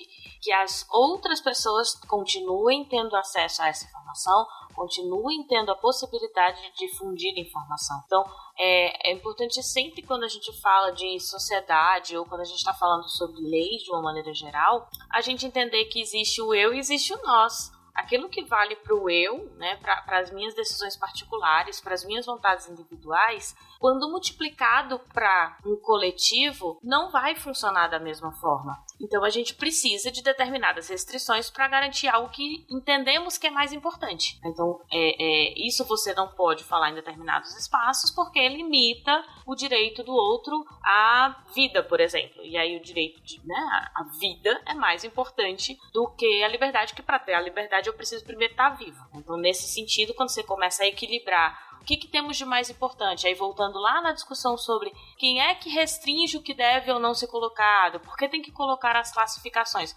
Nós estamos pesando isso. O que é mais importante? A liberdade total de todo mundo ter acesso a qualquer informação ou a gente pensar que as pessoas precisam ter essa liberdade, tanto de é, expressar como também de ter acesso a essa informação, mas pensar que para a criança aquilo não é adequado, então a gente vai precisar restringir aqui é, nesse espaço isso aqui pode não ser adequado. Então a gente vai priorizando, e aí por isso que você tem órgãos né, que vão limitar determinadas é, manifestações ou publicações em determinados espaços ou em determinados horários. É, tem um caso interessante nesse sentido, né? Que, por exemplo, a questão da limitação de exibição de propaganda de produto infantil. Né? Você Uhum. é, você tem uma liberdade de fazer propaganda, de vender produtos. Não, a propaganda não vende produto, né? ela vende ideia que é, que é associado a produtos. Né? E a partir de um movimento da sociedade que começou a mostrar como isso era danoso para as crianças, é, você passou então a limitar os horários de veiculação desses anúncios de produtos voltados para o público infantil, o que levou, por exemplo, ao fim dos programas infantis na TV, porque eles pararam de ser lucrativos, porque não podiam mais veicular nos intervalos comerciais esses anúncios de produtos infantis, porque a sociedade olhou para esse momento e falou: olha, isso, vocês não estão. Esse conteúdo tem, causa problemas que nós consideramos que seja melhor limitar o seu alcance para este público. E aí a própria sociedade civil, por meio de uma discussão que foi ampla, depois foi transformada em lei, é, limitou essa expressão, por exemplo. Uhum. Cigarro também, né? Se a- Sim, já propaganda de cigarro, né? Até Cigarro, com no certeza. começo já teve até algumas flexibilizações na questão da Fórmula 1. Hoje você já não tem mais, você já não tem mais propaganda Não. de cigarros, né? De um produto que é tóxico é, nos veículos e aqui no Brasil. E não só no Brasil, né? Em vários lugares do mundo. né, Você tirou esse Uhum. tipo de anúncio, né? É, daria pra entrar, inclusive, em questões de, de autorregulação, né, Uhum. propaganda em específico.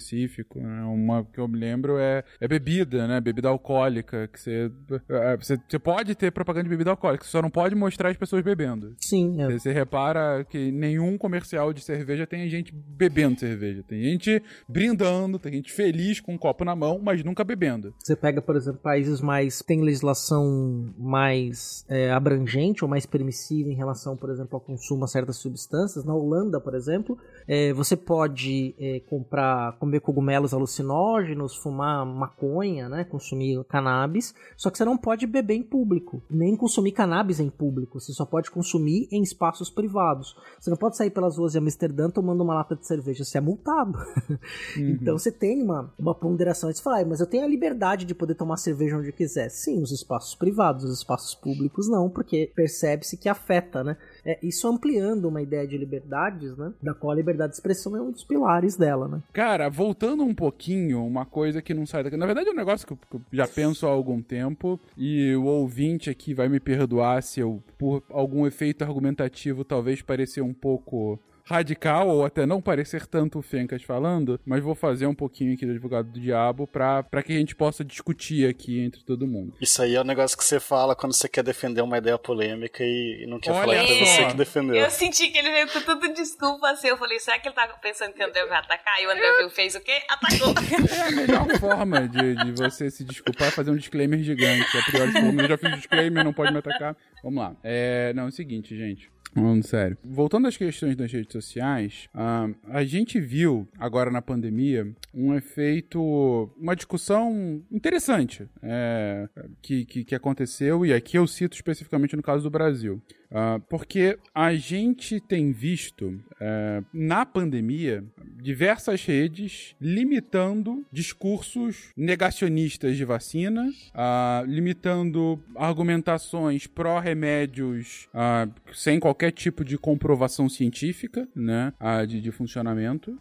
De alguma forma, é, tentando, ainda que tardiamente, ainda que bem tardiamente, é, tentando né, contextualizar melhor o debate, vamos colocar dessa forma, né, e, e tirando pontos que são, bom, sabidamente falsos hoje, mas que ainda assim são utilizados para fins políticos. É, e aqui entra toda a discussão de anti-vaxxer, né, que, que tomou novos contornos agora, as questões relacionadas a cloroquina, ivermectina e, e afins e coisas assim. Bem, esse é o fato. O fato é que a gente teve essa- essas limitações, inclusive, como eu disse agora há pouco, em próprias lives do, do presidente tiveram lives que foram eh, derrubadas pelos provedores, né? É, você não consegue mais acessar lives em que ele defendia um desses pontos mencionados aqui. Bem, é, nesse caso, a gente não tá falando de uma limitação legal. É, não houve uma, uma decisão judicial nesse sentido, diferentemente, por exemplo, ah, do- dos posts e de, de publicações contra a democracia, que também aconteceram em paralelo. Aqui tá acontecendo muita coisa em paralelo, então é até difícil a gente precisar, mas enfim. é, que aí veio de decisão judicial, especificamente do STF. Nesse caso, foram decisões dos próprios administradores da- das redes sociais que, a partir de pressão do público, fizeram esse tipo de limitação. É, primeiro, só com recomendações e tal, e depois retirando mesmo, né? Seja, limitando o acesso e retirando ah, esses posts do ar. Bem, por mais que o Fencas concorde ah, com esses provedores, porque era simplesmente um absurdo, né? Esse tipo de desinformação estar no ar e muitas vezes por fontes, literalmente por fontes oficiais, inclusive o próprio presidente, ah, isso leva a uma discussão interessante, que é qual é o, o mote jurídico disso? Digo, qual é a- o embasamento deles fazerem isso? Ou, e aí vai parecer uma,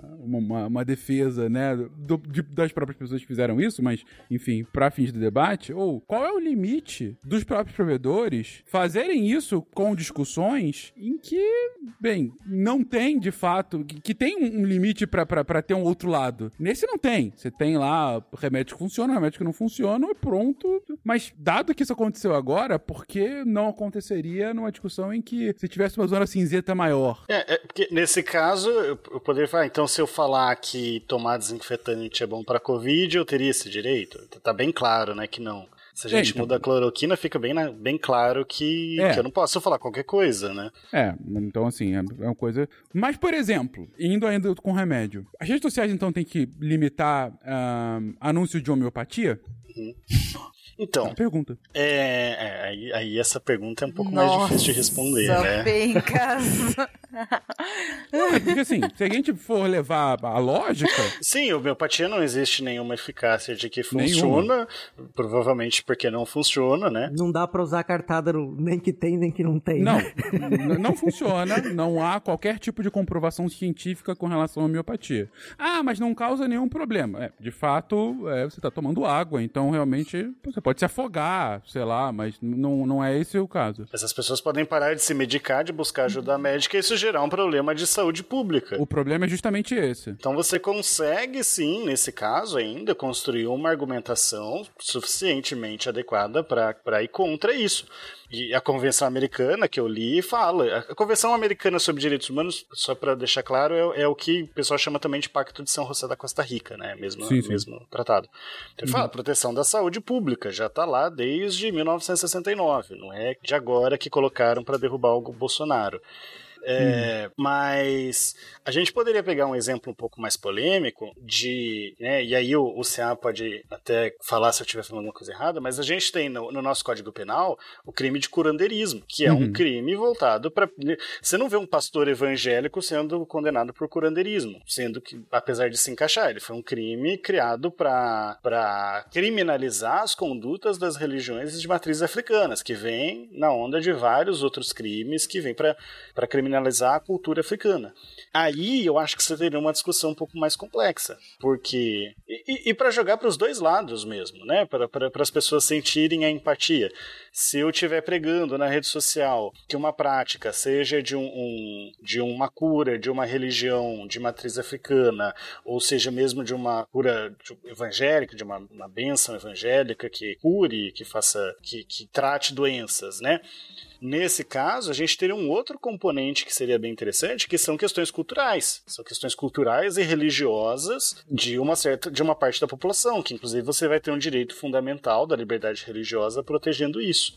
Nesses casos, eu acharia que seria até mais complicado de você tirar, né, de você responsabilizar do que do que nesse caso da homeopatia. É uma discussão para o futuro essa aí, Fencas. Só que eu digo mais, a discussão que está se fazendo hoje é o seguinte: você poderia responsabilizar a rede social por não fazer esse controle pelas leis que a gente tem hoje, até porque tem um lobby muito grande. Uhum. As redes sociais costumam tirar a própria responsabilidade. Sim, a responsabilidade do usuário e não delas. Exato. Inclusive tem um episódio de South Park bem interessante sobre isso, com o, o que eles falam da, da culpa do Zuckerberg sobre o, a forma que as pessoas usam no Facebook. Mas eu não Meta, vou saber qual que é aqui pra indicar, né? South Park é sempre bom nessas coisas. Mas existe muito essa discussão. Responsabilizar eles por não fazer o controle, por permitir que, que as redes sociais dele e lucrar com isso, né? Que as redes sociais que deles seja utilizada para as pessoas para disseminar discursos de ódio, para disseminar discursos antidemocráticos, porque esse também é um limite, né? Aí sempre tem aquela questão, o, o Popper sempre é citado, né? De, da, da questão da você, a tolerância com os intolerantes, a, a liberdade de expressão de quem quer acabar com a liberdade de expressão, ela não pode ser considerada, né? A democracia, é- ela tem que se defender. Então, inclusive, regulamentando as redes. Eu acho que esse ponto é, é- é um pouco em conteste, né, André? Assim, a gente tá falando aqui de coisas que são crimes. Você. é, o, o, o, o discurso racista é crime. Esse é Sim, ponto. mas a questão que eu tô falando é a seguinte: a, a discussão que tem é você punir a rede social por permitir que discursos Tá. racistas sejam colocados Perfeito, é, perfeito. lá, entendeu? É, é, essa, essa é uma discussão boa, de fato, de sair só da responsabilidade do usuário e também ir para a plataforma. Ótimo, Exato. e é uma discussão super importante que a gente vai ter que ter cada vez mais. Inclusive, é, é um debate grande é, hoje nos Estados Unidos sobre, sobre legislações para as big techs, né, como eles chamam. É, que tem muita gente, inclusive gente, representante das big techs, ah, salvo engano, o próprio Zuckerberg falou isso, que pede regulação. Né? Eu- eu- ele fala, eu preciso que vocês me regulem, porque, enfim, vocês são um governo. Porque se, se ele fizer sozinho, só Ele das dele, É. ele- os outros não fazem, ele sai prejudicado. Então precisa vir de Exatamente, cima. exatamente. Então, me, me você, governo, me regule. Esse é o pedido. Bom, mas isso é importante e tal, ma- mas meu ponto anterior era outro. É, o discurso racista é crime. Então, o Uhum. usuário, nesse caso, ele não pode fazer, e se o fizer, é, é- quer dizer, ele pode fazer, mas ele vai ter uma, uma- ele vai ser responsabilizado por conta disso, né? Ele está cometendo um crime. Então, ele não deveria fazer, porque ele, ele vai ser, assim, responsabilizado. Bom, é, mas o ponto é que tem alguns debates em que não é crime per si, mas Uhum. que leva a, a questões complexas. A gente vai estar criando um monstro. Você quer dizer isso, né? A rede social vai poder regulamentar o que ela quiser. Mais uma vez, você está tirando conclusões a partir dos meus discursos. Não, mas não, falando sério, é, é, uma- é um potencial. É- é, a partir do momento em que você dá, você normaliza que uma rede social pode, a partir do seu próprio escrutínio, definir o que é possível ou não postar lá. Você tá começando a abrir o potencial para falar, ok, mas quem define o que ela pode fazer isso ou não? Uhum. Se eu, eu critico o Facebook no Facebook e eles tiram meu comentário do ar. É, um ponto. É, ainda que não seja. Vou vou falar um ainda mais complexo. E se o Twitter amanhã começar a proibir posts sobre comunismo? Uhum. É Porque assim, não é crime. Sim. Não é crime e longe de mim igualar comunismo a nazismo como muita gente faz. Não. né? São coisas distintas, lógicas absolutamente complexas. Um, fazer apologia a nazifascismo é crime. Comunismo no Brasil, não. Na Hungria hoje é. É, Mas enfim, no Brasil, graças a Deus, não. A gente não tem essa, essa limitação. Ainda não é, né? Já foi. Já foi em alguns momentos históricos. Já né? foi, deixou de ser, voltou a ser, Isso. hoje não é novamente, né? Bom, mas e aí nesse ponto, e se a rede social achar que há um perigo em se discutir comunismo? Aí é ela que tá cometendo ilegalidade, né, Fencas? Porque aí você não não tem uma, uma baliza na lei que proíba essa discussão. E aí você tá é, tolindo a livre expressão de ideia. Então, desculpa, Cia. Então ela fez uma ilegalidade ao tirar o, o post do Bolsonaro falando sobre cloroquina. Mas aí é um Não, crime contra a saúde pública. Exato. Você mesmo deu a deixa. Nesse caso é um crime, é tranquilo. Ah, e aí entra aquela discussão lá do começo. Os direitos fundamentais, eles se aplicam também nas relações entre particulares. Mas eu posso argumentar aqui que defender o comunismo de alguma forma é, um- é defender um, um regime que é contra a democracia. A diferença aí é entre a opinião da pessoa e o que está na lei e na Constituição. Aí eu coloco a citação do 18 Brumário, do Marx, dizendo que não há socialismo sem democracia, por exemplo, quando ele está discutindo a, a, a Comuna de Paris. Né? Ele fala, ó, tá aqui, ó, a base teórica aqui tá aqui, ó. Ele fala que se não tiver democracia, não existe comunismo e tal. Aí é uma discussão intelectual. Mas aí, Céu, eu vou te. Eu vou, eu vou ser. Eu vou, eu, eu vou ser. eh, Desculpa se eu Uhum. estiver parecendo sem educação, mas eu vou Não, falar imagina. assim. Aí ainda é a sua opinião, entendeu? Você tá falando, ah, o comunismo precisa de democracia. Beleza, é a opinião do Marx, na verdade, mas tudo bem. O que, no ponto de vista do direito, para a gente precisar fechar, pra, exatamente para não ter que ficar discutindo o tempo inteiro, a gente fecha no direito. É o que a Constituição colocou. Uhum. É, não, é- não pode dizer que a minha opinião. A minha, dizer que a minha opinião não justifica eu dizer qualquer coisa, não é? Quer dizer, não, não Exato. dá, não dá pra colocar. Entendi o seu ponto. Você tem razão. O, o critério não pode ser subjetivo. O critério Uhum. tem que ser na Constituição. Então, por que que eu posso, eu posso permitir ou até obrigar que as redes sociais tirem uma postagem do, do, do Bolsonaro, por exemplo, de que seja nociva à saúde pública, mas não uma a, a disseminação de uma ideologia que é tolerada pela nossa Constituição. Exatamente aí, a questão da tolerância pela Constituição. Uhum. O nazismo não é. Sim. Então eu não posso disseminar. O comunismo é. Então eu posso. Sim, Ah, mas eu acho que o nazismo deveria ser. Beleza, isso pode ser discutido. Isso pode ser, isso deve ser debatido. Você não pode, é, você não pode disseminar ideias nazistas, mas o debate sobre se essas ideias devem, devem ser proibidas ou não de ser disseminadas, ele é válido. Uhum. É, então, você tem um critério objetivo. Sim. Claro, um critério objetivo que, tem, que cabe interpretação, que, que, você- que a interpretação pode alargar para um lado ou para o outro. Mas a questão tem que acabar na, na, na Constituição e nas leis, né, essas leis que sendo lidas a partir da Constituição, porque senão a gente pode pegar aquela lei lá do, do vereador de proibir RPG e falar, não, essa lei aqui tá na lei, então pode. Não, essa lei tá contrária ao que a Constituição coloca. Então a gente tem que fechar aí, não o cast. Uhum. Sim. não, sim. Eu queria ressaltar muito, assim, a, a atuação do Fencas. Porque os meninos, eu senti que, principalmente o André, ficou assim, incomodado quando ele disse assim: eu, eu acho que eu vou parecer grosso agora. Eu falei, gente, ele. ele Não, não, o mas é que eu falei porque eu falei pro CA, isso é porque eu falei pro CA que isso era a opinião dele só. Não, sim, não. é, Deu, deu pra entender o exemplo que você deu, né? Dentro da- do debate que a gente tá tendo aqui, né? Quer dizer, eu tava lá fundamentando, mas aparentemente para um público leigo isso pode parecer uma simples opinião. Quer dizer, a gente não vai argumentar por que, que o comunismo não é proibido, né? Tal, e o nazismo é, né? Mas eu entendi muito bem seu ponto. Não foi, acho que pro debate, pro nosso ouvinte entender o que a gente tá colocando aqui, você foi bem cirúrgico e bem preciso. É a diferença Sim. entre o debate político e o debate jurídico. Uhum, sim. Sim.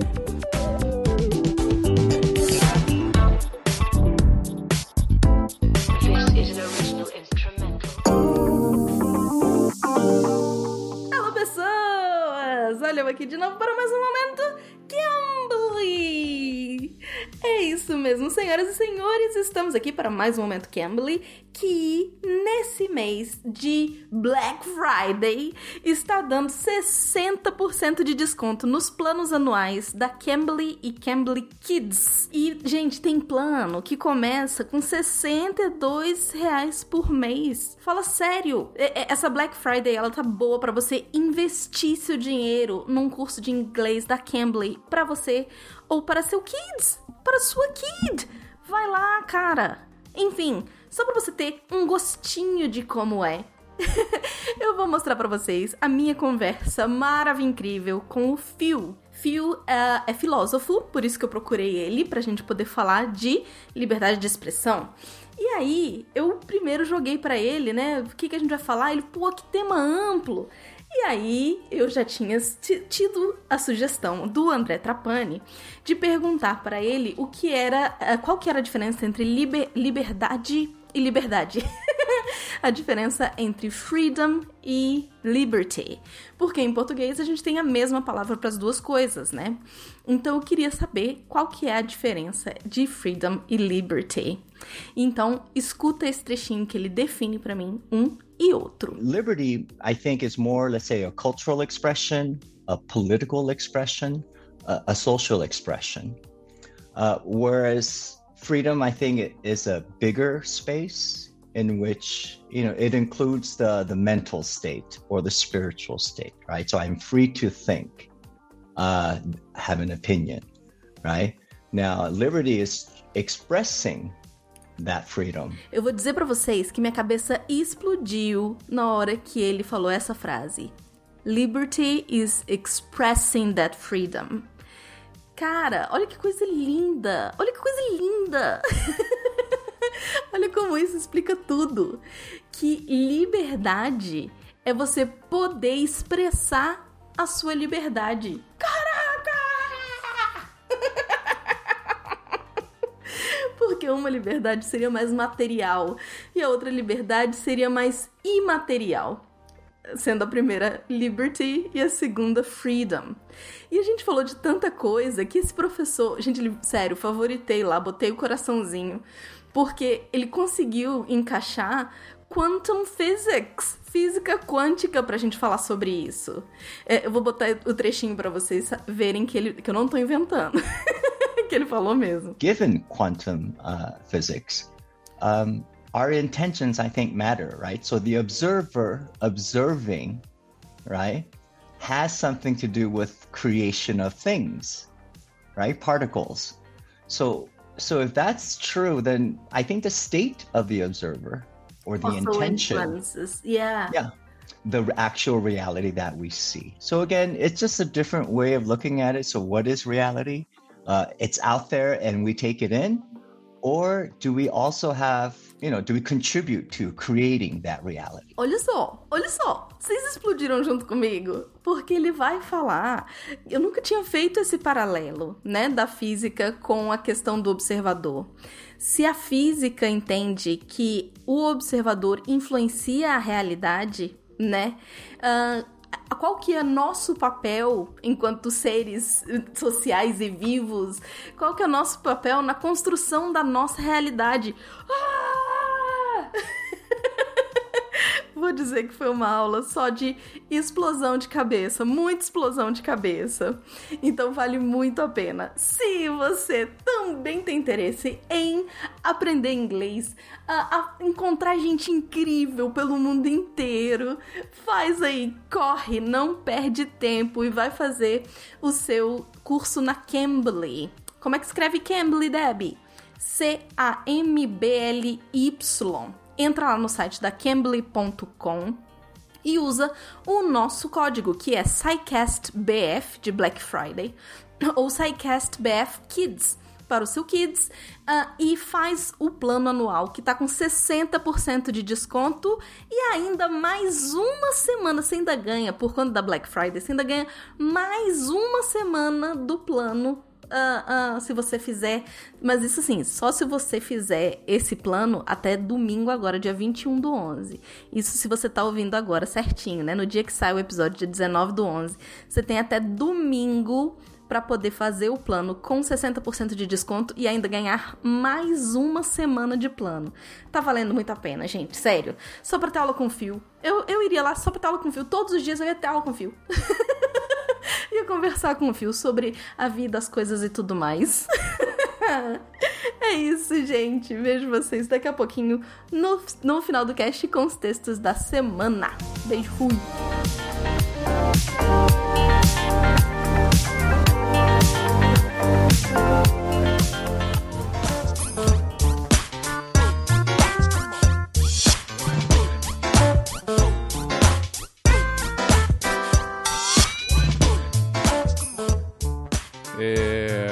Entendo o ponto, acho a argumentação boa, de fato, enfim, acho que é a única possível, né, nesse caso, senão a gente entra no, no achismo de um, achismo de outro, vamos nos fundamentar na Constituição como ponto base e nas leis pra, é, enfim, pra gente nortear aqui o que, que é permitido ou qual é o limite dessa liberdade de expressão. Agora, só, só para pegar, como que isso não é. Porque eu falando assim parece simples, né? Ah, só olhar a Constituição. Mas ah, o exemplo da homeopatia. E aí? Isso, é, exatamente. Tá indo contra a saúde pública? Não tá? É, Fica muita coisa em aberto. A homeopatia é defendida pelo Conselho Federal de Medicina. Exato. É, a homeopatia tem, tá, tá dentro do Plano Nacional de Saúde, né, de, de saúde básica. Tá dentro, de, tem homeopatia no SUS. Então não é simples, né? Então, mas não funciona. Apesar de tudo isso, a ciência mostra que não funciona. É, a ciência não mostra. Enfim, eu não vou entrar na, na terminologia, mas o ponto é: a gente não tem evidências científicas sobre funcionamento da, da homeopatia. E, e, essa talvez seja o termo maior. E olha que curioso, né, Fencas? Até, até desculpa, até lembrei disso. Teve um spin que eu fiz sobre a gripe espanhola, e lá na época da gripe espanhola, os homeopatas estavam em alvoroço, propondo fórmulas que iam ajudar as pessoas a se curarem da gripe espanhola. em 1917, a homeopatia estava no jogo. A homeopatia e as emoções Scott também, para curar as pessoas da gripe espanhola. Agora, pegando essa questão do, do, do, difícil, né, de como é difícil colocar, a gente falou aqui dos limites da liberdade de expressão, né? Então você tem limite no, no racismo, na, na saúde pública. Só que você ainda tem os limites dos limites, porque tem os casos em que entram dentro dos limites, mas que por outros motivos vo, você tem que limitar o limite. Você fala, não, esse limite está demais, a gente tem que puxar um pouquinho para cá, sabe? E, e o, o termo técnico, né, pelo menos que alguns constitucionalistas usam, é os limites dos limites dos direitos fundamentais.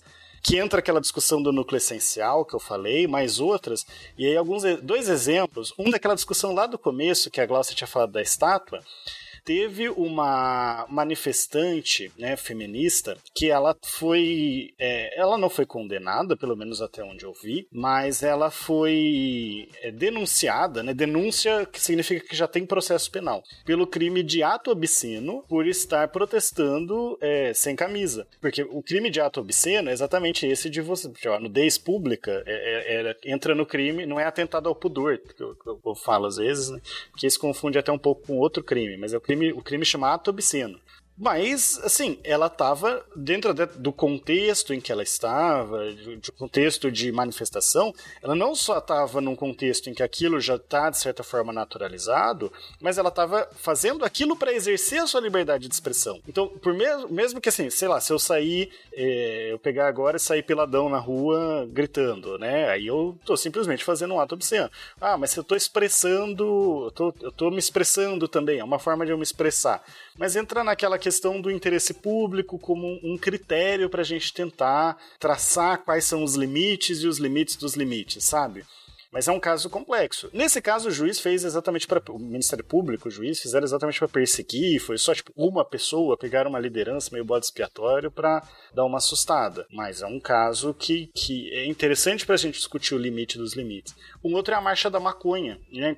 Faz, faz um tempo já que, que aconteceu aquele caso de que foi julgado pelo STF se a marcha da maconha era apologia a crime ou não. O STF entendeu? Não, estão num contexto da liberdade de expressão. Estão expressando uma opinião política no sentido de legalizar, né, de regulamentar o uso, o uso e a venda de maconha.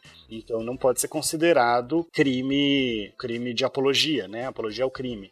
Então é a questão do limite do limite. Tá, seria um limite a princípio, mas a gente tem que puxar um pouquinho esse limite para adaptar a Constituição. Não é simples, né? Isso vai muita argumentação para os dois lados, uma argumentação de preferência jurídica, né? Que não, não seja simplesmente é, argumentos moralistas, religiosos, opiniões, é, ou e quando eu falo moralista pode ser tanto fumar maconha errado quanto fumar maconha legal, né? Um desses argumentos é interessante nesse debate, né? Um debate que tem que ser pautado realmente na Constituição, nos direitos fundamentais e, e no alcance deles. Aí, André, se eu não me engano, se me coisa estiver errado, até essa questão, por exemplo, da exposição das mamas nem é considerado ato obsceno, né? É, eu lembro que teve uma, isso faz muito tempo, uma polêmica muito forte com a questão da Cássia Kiss uma vez que ela fazia uma propaganda, se eu não me engano, era sobre o câncer de mama, e ela expunha as mamas, né?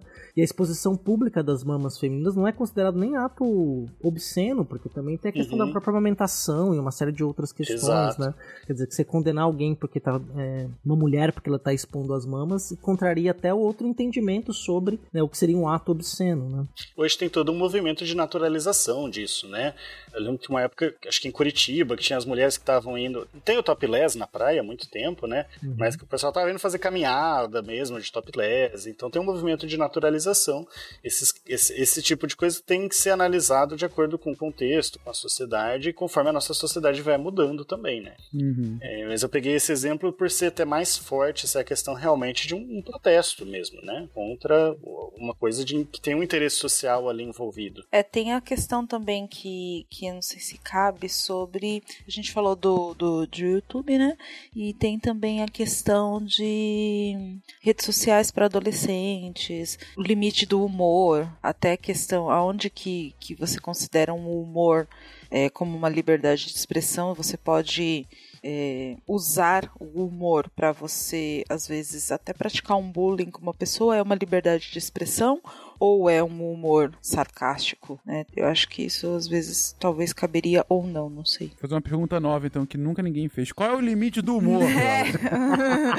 é. Mas é um ponto, mas é um ponto de fato. Quando você se se discute o limite do humor, que é uma discussão já que há algum tempo, né, aqui no Brasil se faz, é uma própria discussão sobre liberdade de expressão, né? Sobre o, o que, que vale de fato pra você fazer uma crítica satírica ou é injúria, né? Qual é o limite do humor nesse ponto, né? Então a- acaba entrando um, um pouco nessa discussão, não? Essa questão do limite do humor, ela entra muito nisso que a gente está falando de certa forma quando a gente fala na expressão, na liberdade de expressão em geral. Você tem uma proteção um pouquinho maior, né, para questão de charges, de, de piadas que envolvam a crítica social. Então, eu lembro, teve uma que o, antes do Bolsonaro ser presidente, até ele entrou com uma ação contra, que foi uma, teve uma boate gay nos Estados Unidos que sofreu um atentado de bomba. E aí um dos entrevistados, né, ele falou assim, ah, é, é, acho que mostraram suspeitos para ele, né, e ele falou, ah, não sei, foi tudo muito confuso, pode não ter sido nenhum deles, pode ter sido todos eles. E aí um humorista ele fez uma charge com essa fala, colocando né, o, o então deputado Bolsonaro, o Feliciano, acho que o, o Malafaia, né? E colocou exatamente essa fala. E, e se surgiu uma discussão nesse sentido, em torno da questão, porque o, o, o Bolsonaro ele entrou com uma ação dizendo que estavam imputando um crime a ele. E se realmente estivessem imputando um crime a ele, um crime que obviamente ele não cometeu, é, aquela charge ela teria ido contra os limites da liberdade de expressão. Porque você não pode imputar crimes para as pessoas nem de brincadeira, né? Isso não é brincadeira, né? É, é uma coisa séria. É, agora, o, o que foi a decisão da justiça, eu não lembro se isso chegou no STF, acredito que sim, foi no sentido de que não, ninguém que lesse aquilo ia estar pensando que ele estava fazendo, que, que, que estava se falando que ele jogou a bomba na boate. E que sim, era uma crítica social a uma postura dele, a uma conduta política dele, ele como uma pessoa pública. Então foi aceito. Então, você tem muito disso, né? Enquanto você tá no, no- no humor, você tá fazendo críticas sociais, você está fazendo charges, mesmo que possam ser ofensivas, nesse caso foi ofensiva ele, né? A pessoa do, do Bolsonaro, mas por ele ser uma pessoa pública, ele teria que tolerar até um certo ponto. Mas entra aquilo que eu falei antes, não pode ser uma ofensa gratuita, né? As pessoas adoram ofender políticos por conta da aparência deles. É, ah, fulano parece com tal personagem da ficção, parece não sei o quê. Isso não, não tem relevância social. Então, se esse político quisesse processar, lógico que aí tem toda uma, um- uma questão de cálculo, de cálculo do benefício eleitoral dele de fazer isso, mas se ele quisesse processar uma pessoa por, é, por uma ofensa gratuita relacionada à aparência dele, por exemplo, ou até uma ofensa racial, uma ofensa homofóbica, ele poderia, ele ganharia. O, o humor entra, entra muito nisso. Eu tô falando dos políticos porque geralmente tem muito que é direcionado a político, mas pode ser direcionado a grupos de pessoas, pode ser direcionado a, a, a minorias, né? E aí você sai da crítica social. É, então, é isso que eu ia falar também, porque assim, vamos, vamos pensar. A, a escolinha do professor Raimundo. O Jô Soares, ele interpretava vários tipos de personagem, tanto a escolinha do professor Raimundo quanto o Jô Soares, que eram é, característicos de um grupo social. E aí, olha eu é, né, revelando a idade, né? Mas enfim. O André já morreu de velho. É, né? Já era. Mas enfim. Que hoje entra como. Poderia entrar como é, errado na, na questão do politicamente correto. Entendeu? Que hoje eu já, já vi discussões, algumas coisas assim, que alguns humoristas fizeram e que falaram: não, não pode, isso é errado. Mas até onde cabe a liberdade de expressão do humorista e até onde cabe, tipo, ele está ofendendo um determinada, determinada classe social? Então, aí entra uma distinção. O politicamente correto é uma coisa. Hum. O que pode ser ilegal ou pode não ser ilegal. Pode ir ou não contra a lei. E lógico, você tem uma você tem um controle, não vou usar a palavra censura, né, até porque não é prévio. Você tem um controle social dentro do a sociedade pode fazer isso, né? A política do cancelamento é muito complicada, a gente sabe que tem problemas, mas é um, um, retorno social. Você é um humorista que depende da aprovação popular, você vai fazer alguma coisa que vai ser cancelado, você está falhando no seu trabalho, né? É, então você tem esse controle social.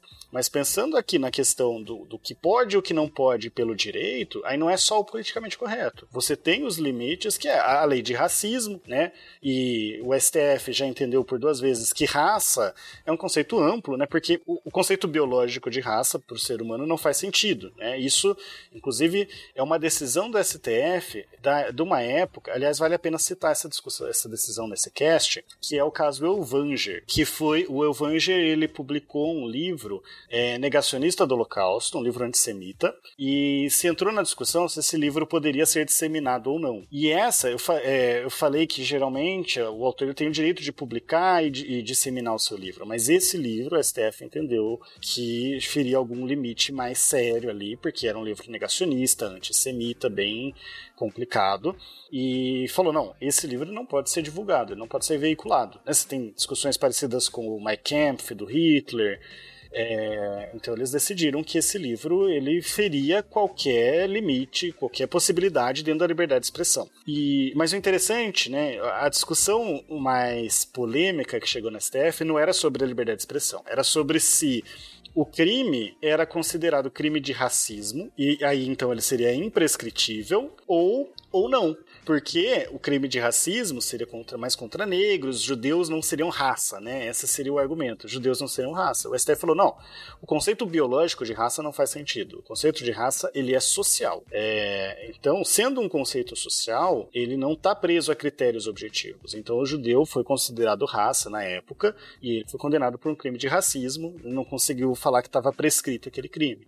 O entendimento parecido apareceu mais recentemente com a, a LGBTQ-fobia, porque é, recentemente no STF ele teve uma decisão que o pessoal fala, ah, o STF criminalizou a, a LGBT, LGBTQIAP+, fobia, para usar pelo menos uma vez a sigla inteira, pelo menos até onde eu conheço. É, na verdade, ele não criminalizou, ele não criou um crime, né? Isso é uma decisão que tem muita polêmica exatamente por essa noção do STF ter criado um crime. Crime só pode ser criado por lei. Por mais que tenha claro na Constituição a ideia de que ah, qualquer forma de discriminação deve ser punida pela lei, você tem toda uma discussão se o STF pode fazer isso no lugar do Legislativo. Mas o que o STF fez nessa decisão, é, era até uma decisão que eu criticava, eu meio que passei a ver por outros olhos, por entender isso, que ele falou o seguinte, não, o conceito de raça é amplo, o conceito de raça não é biológico, então ele pode sim é, abranger outras minorias. É complicado? É, porque você pode acabar abrindo para outros. Né? Qual, qual que é o limite, então, né, desse conceito de raça e de você aplicar a lei? Mas acaba sendo uma decisão até moderada, porque simplesmente falou: essa lei que já existe, né, que a lei de racismo, ela inclusive é uma lei muito mais voltada à segregação. É, não é você ser racista. Você ser racista não é crime. É errado, mas não é crime. O, o, é, é, muito ligado à segregação, você negar atendimento a uma pessoa por, por questão da raça, são coisas assim, né? Então ele só abrangeu, aumentou, né, ampliou o conceito de raça.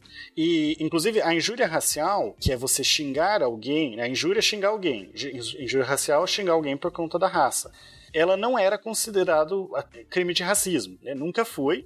Recentemente, e eu ainda não li a decisão, então eu não sei exatamente como que ela foi, é, é, é desse mês, se eu não me engano. Desse mês não, porque a gente está gravando no comecinho do mês, né? Mas do mês passado, do mês de outubro, uma decisão do STJ dizendo que a injúria racial agora vai ser considerado crime de racismo. Então é imprescritível, inafiançável, né? Mas até então ela não era, era um crime comum, não tinha todas as essas a mais do crime de racismo. Mas então, né, tudo isso deu uma volta enorme para falar que os limites da, do humor, eles são esses limites que você tem para qualquer liberdade de expressão, de você estar tá sendo racista, de você estar tá, é, ofendendo minorias, ofendendo pessoas em si, né? Sendo que, lógico, tem esse porém de quando é uma crítica social, é uma pessoa pública, a gente dá uma, uma relativizada até para proteger a própria democracia. Uhum.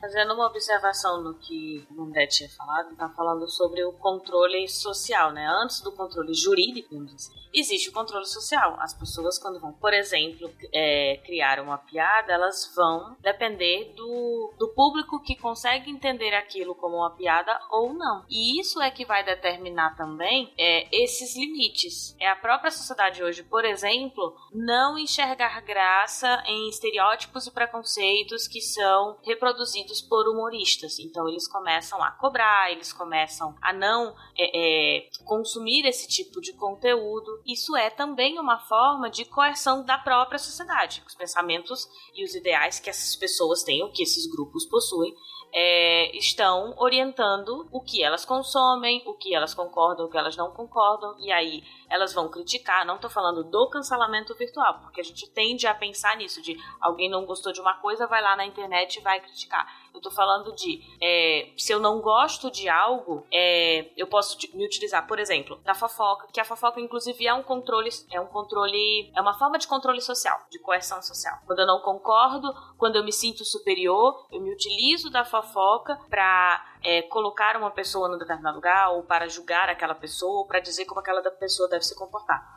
Esses controles sociais, eles não estão sancionados, por exemplo, por lei, mas eles acontecem. As pessoas estão o tempo todo controlando comportamentos, é, elas estão o tempo todo opinando, elas estão o tempo todo consumindo ou não. E isso acaba sendo um controle, porque, por exemplo, no caso do humorista, ele precisa pensar, como o André já tinha pontuado, ele precisa pensar no público que vai, é, é, que ele vai ter, ou não, né? Se, se ele não, não cuidar, por exemplo, na, na, forma como ele fala, sobre o que que ele fala, se ele não consegue se reinventar. Até porque estereótipo é um humor tão barato, né, gente? Tão fácil de fazer, é. que falta de criatividade. Não, e a fala da Lívia até me levou pra, pra pensar numa outra questão, né? Por exemplo, o controle social também da maneira como a gente vai utilizar, até de forma inconsciente, para manter uma coesão social quando a gente ridiculariza, o ridículo é uma forma de controle social. Então, uhum. muitas coisas que a gente deixa de fazer, a gente não faz por medo de passar vergonha. Exatamente. É, e aí, quando você ridiculariza um grupo social, uma etnia específica por algum traço é, físico ou mesmo por um traço de comportamento, um comportamento, você está contribuindo para que haja, possa ocorrer inúmeros tipos de violência contra essas populações. Quer dizer, se eu pego a comunidade LGBTQIA+, né, e eu, e, e, e, eu, e eu transformo a afetividade entre dois homens, entre duas mulheres em objeto de ridículo, quando não é nada disso, é uma é expressão de afetividade, é, quer dizer, você contribui para num país que mais que faz violência contra é, a população LGBTQIA+, para que essa violência se perpetue, quer dizer. É, e aí eu fico pensando nas pessoas que falam que ah, o político correto deixa tudo muito chato. As pessoas querem fazer que tipo de humor, que tipo de piada?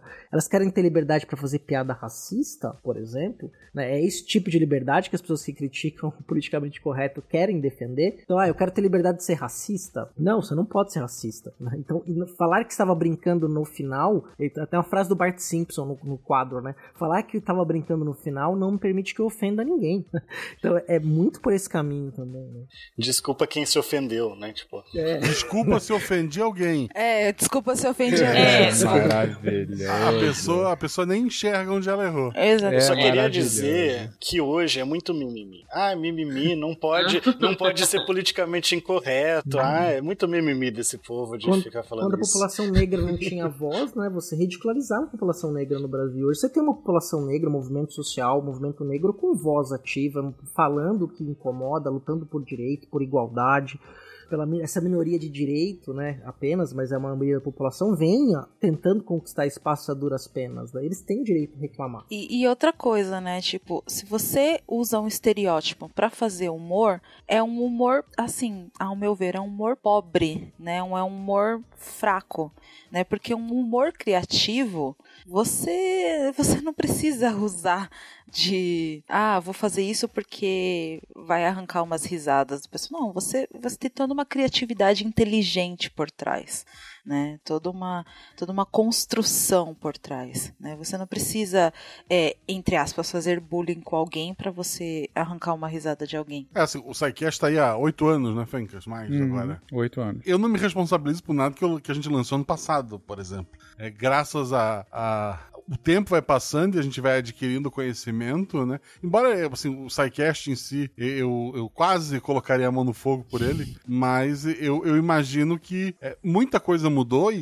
daqui, sei lá, mais oito anos, a gente vai ter um SciCast completamente diferente, porque também a sociedade vai mudando cada vez mais, né? A gente vai adquirindo esse conhecimento, vai, vai enxergando os privilégios que tem, etc. Então, é, por mais que a gente tenha tem uma, um PsyKids, que acho que até o Trapani que, que responde, sobre se o futuro. Se, é o Trapani ou o Ramon? Não, eu, os não sou eu não. Eu acho que é o Ramon, então. É, que fala sobre se no futuro, uma criança pergunta, no futuro a gente vai ter um mundo mais igual e tal. E ele, ele fala que, comparado a décadas, séculos, o, o mundo hoje ele tá, tá mais igual, entre muitas aspas, embora a gente veja uma, uma infinidade de disparidades. E que, em teoria, pro futuro, talvez a gente tivesse um mundo melhor. E daí as crianças choram no final, é bem triste.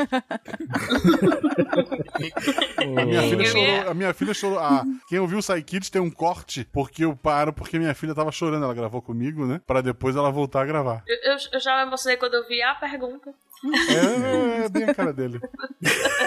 Mas eu, eu ia pontuar que esse comentário de é, que, que a gente falou aqui, né, da pessoa chegar depois que já fez tudo, que aí recebeu as críticas, voltar e dizer assim, ah, desculpe se alguém se ofendeu com isso, isso já é reflexo é, é, dessa coerção social. Né? Então, Uhum. as pessoas antes apenas ofendiam e não entendiam aquilo como ofensa. Depois passaram a dizer que quem está se manifestando contra é porque está fazendo mimimi. E agora elas estão na fase onde elas entendem que elas precisam sim se desculpar, mas como não compreenderam ainda que de fato são as responsáveis por aquilo que aconteceu e o peso daquela fala ou daquele comportamento, elas reproduzem essa ideia de vim aqui pedir desculpa, mas estou dizendo desculpa é, quem se ofendeu, Uhum. não percebendo ainda que é o responsável, jogando a responsabilidade para quem se ofendeu. Sim. Posteriormente, não vai demorar muito, esse discurso ele também vai mudar. Porque, por exemplo, agora eu estou aqui evidenciando que isso não é um pedido de desculpas.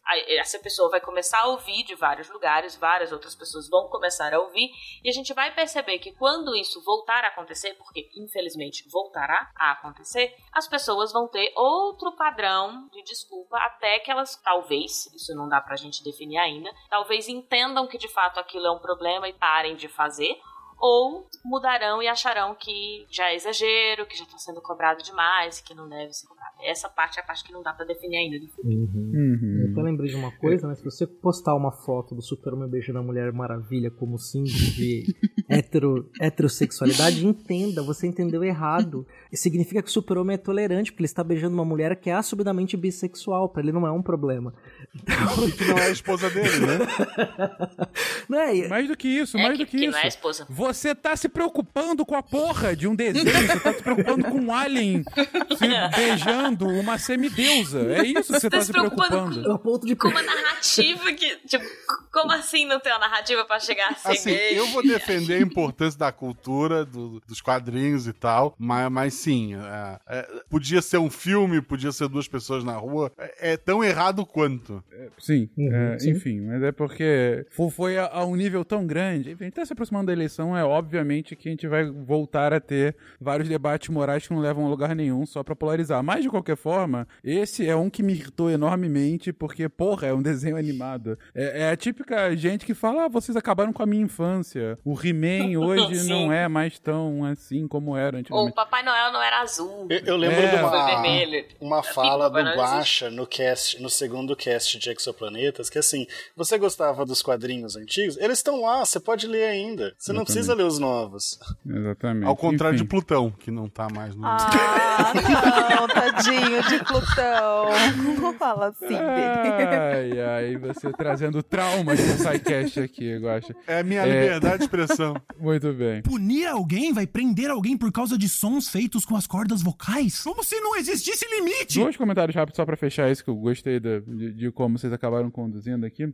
Primeiro com, com relação a. Recorrentemente vocês comentaram isso, né? De, de como a própria piada muda um pouco o contexto ao longo do tempo e hoje a gente vê com outros olhos o que antes a gente estava vendo normalizado, né? Então, desde exemplos mais toscos, mais rotineiros, como por exemplo, cara, tenta ver Trapalhões, liga ali no Viva e vê Trapalhões, você vai ver a quantidade de piada com, com minorias que tem lá recorrentemente, né? E, e outra que eu lembro, inclusive, que deu um problema político grande no Canadá recentemente, foi quando em eleições, não sei se foi nessa ou na anterior do Trudeau, que hoje primeiro-ministro, é reeleito acho que pro terceiro mandato agora, e descobriram fotos deles na fazendo blackface, né? Ou seja, ele tava num Halloween e se vestiu de pessoa negra, né? Aqui eu fiz aspas, tá, gente? Por isso, da- É, a gente viu as aspas. e, é, obrigado. E algo que era bem naturalizado até não muito tempo atrás, lembro que a Xuxa já fez também. Chico Anísio fazer blackface É, na TV, né? Chico Anísio e tudo mais. E... Mas que hoje,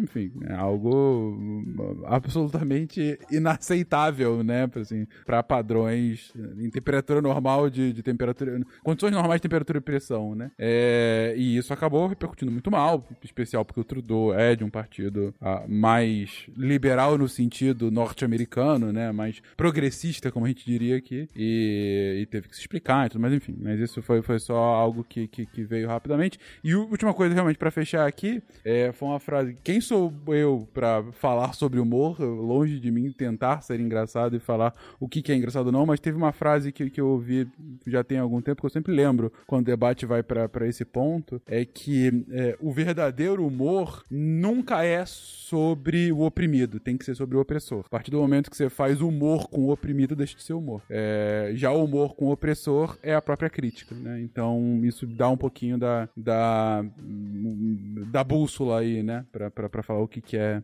passível ou não de humor nesses tempos em que várias coisas têm sido repensadas. Gente, a gente tá aqui já com mais de duas horas de programa, claro que a gente não ia cobrir a pauta inteira, mas tem um ponto que é essencial, a gente tem que cobrir, que inclusive foi a motivação inicial dessa pauta, é, foi o, o porquê que a gente começou a se organizar para falar um pouquinho sobre liberdade de expressão, né? Não foi por conta das discussões recentes ah, nas internet, ah, mas sim por conta dessa, dessa provocação, foi uma pergunta ah, que um ouvinte fez pra gente, a pergunta do João. Ele não passou o sobrenome, mas enfim, João, sinta-se prestigiado. Mas ele tenta trazer um debate sobre liberdade de expressão e lei de segurança nacional, né? É porque ele comenta que a lei de segurança nacional, que é uma lei, enfim, tem na, na sua versão que a gente usa até hoje, estava usando, né? Agora caiu a lei, é, mas que a gente estava usando é, era uma versão de final de ditadura, foi usada para, dentre outras coisas recentemente,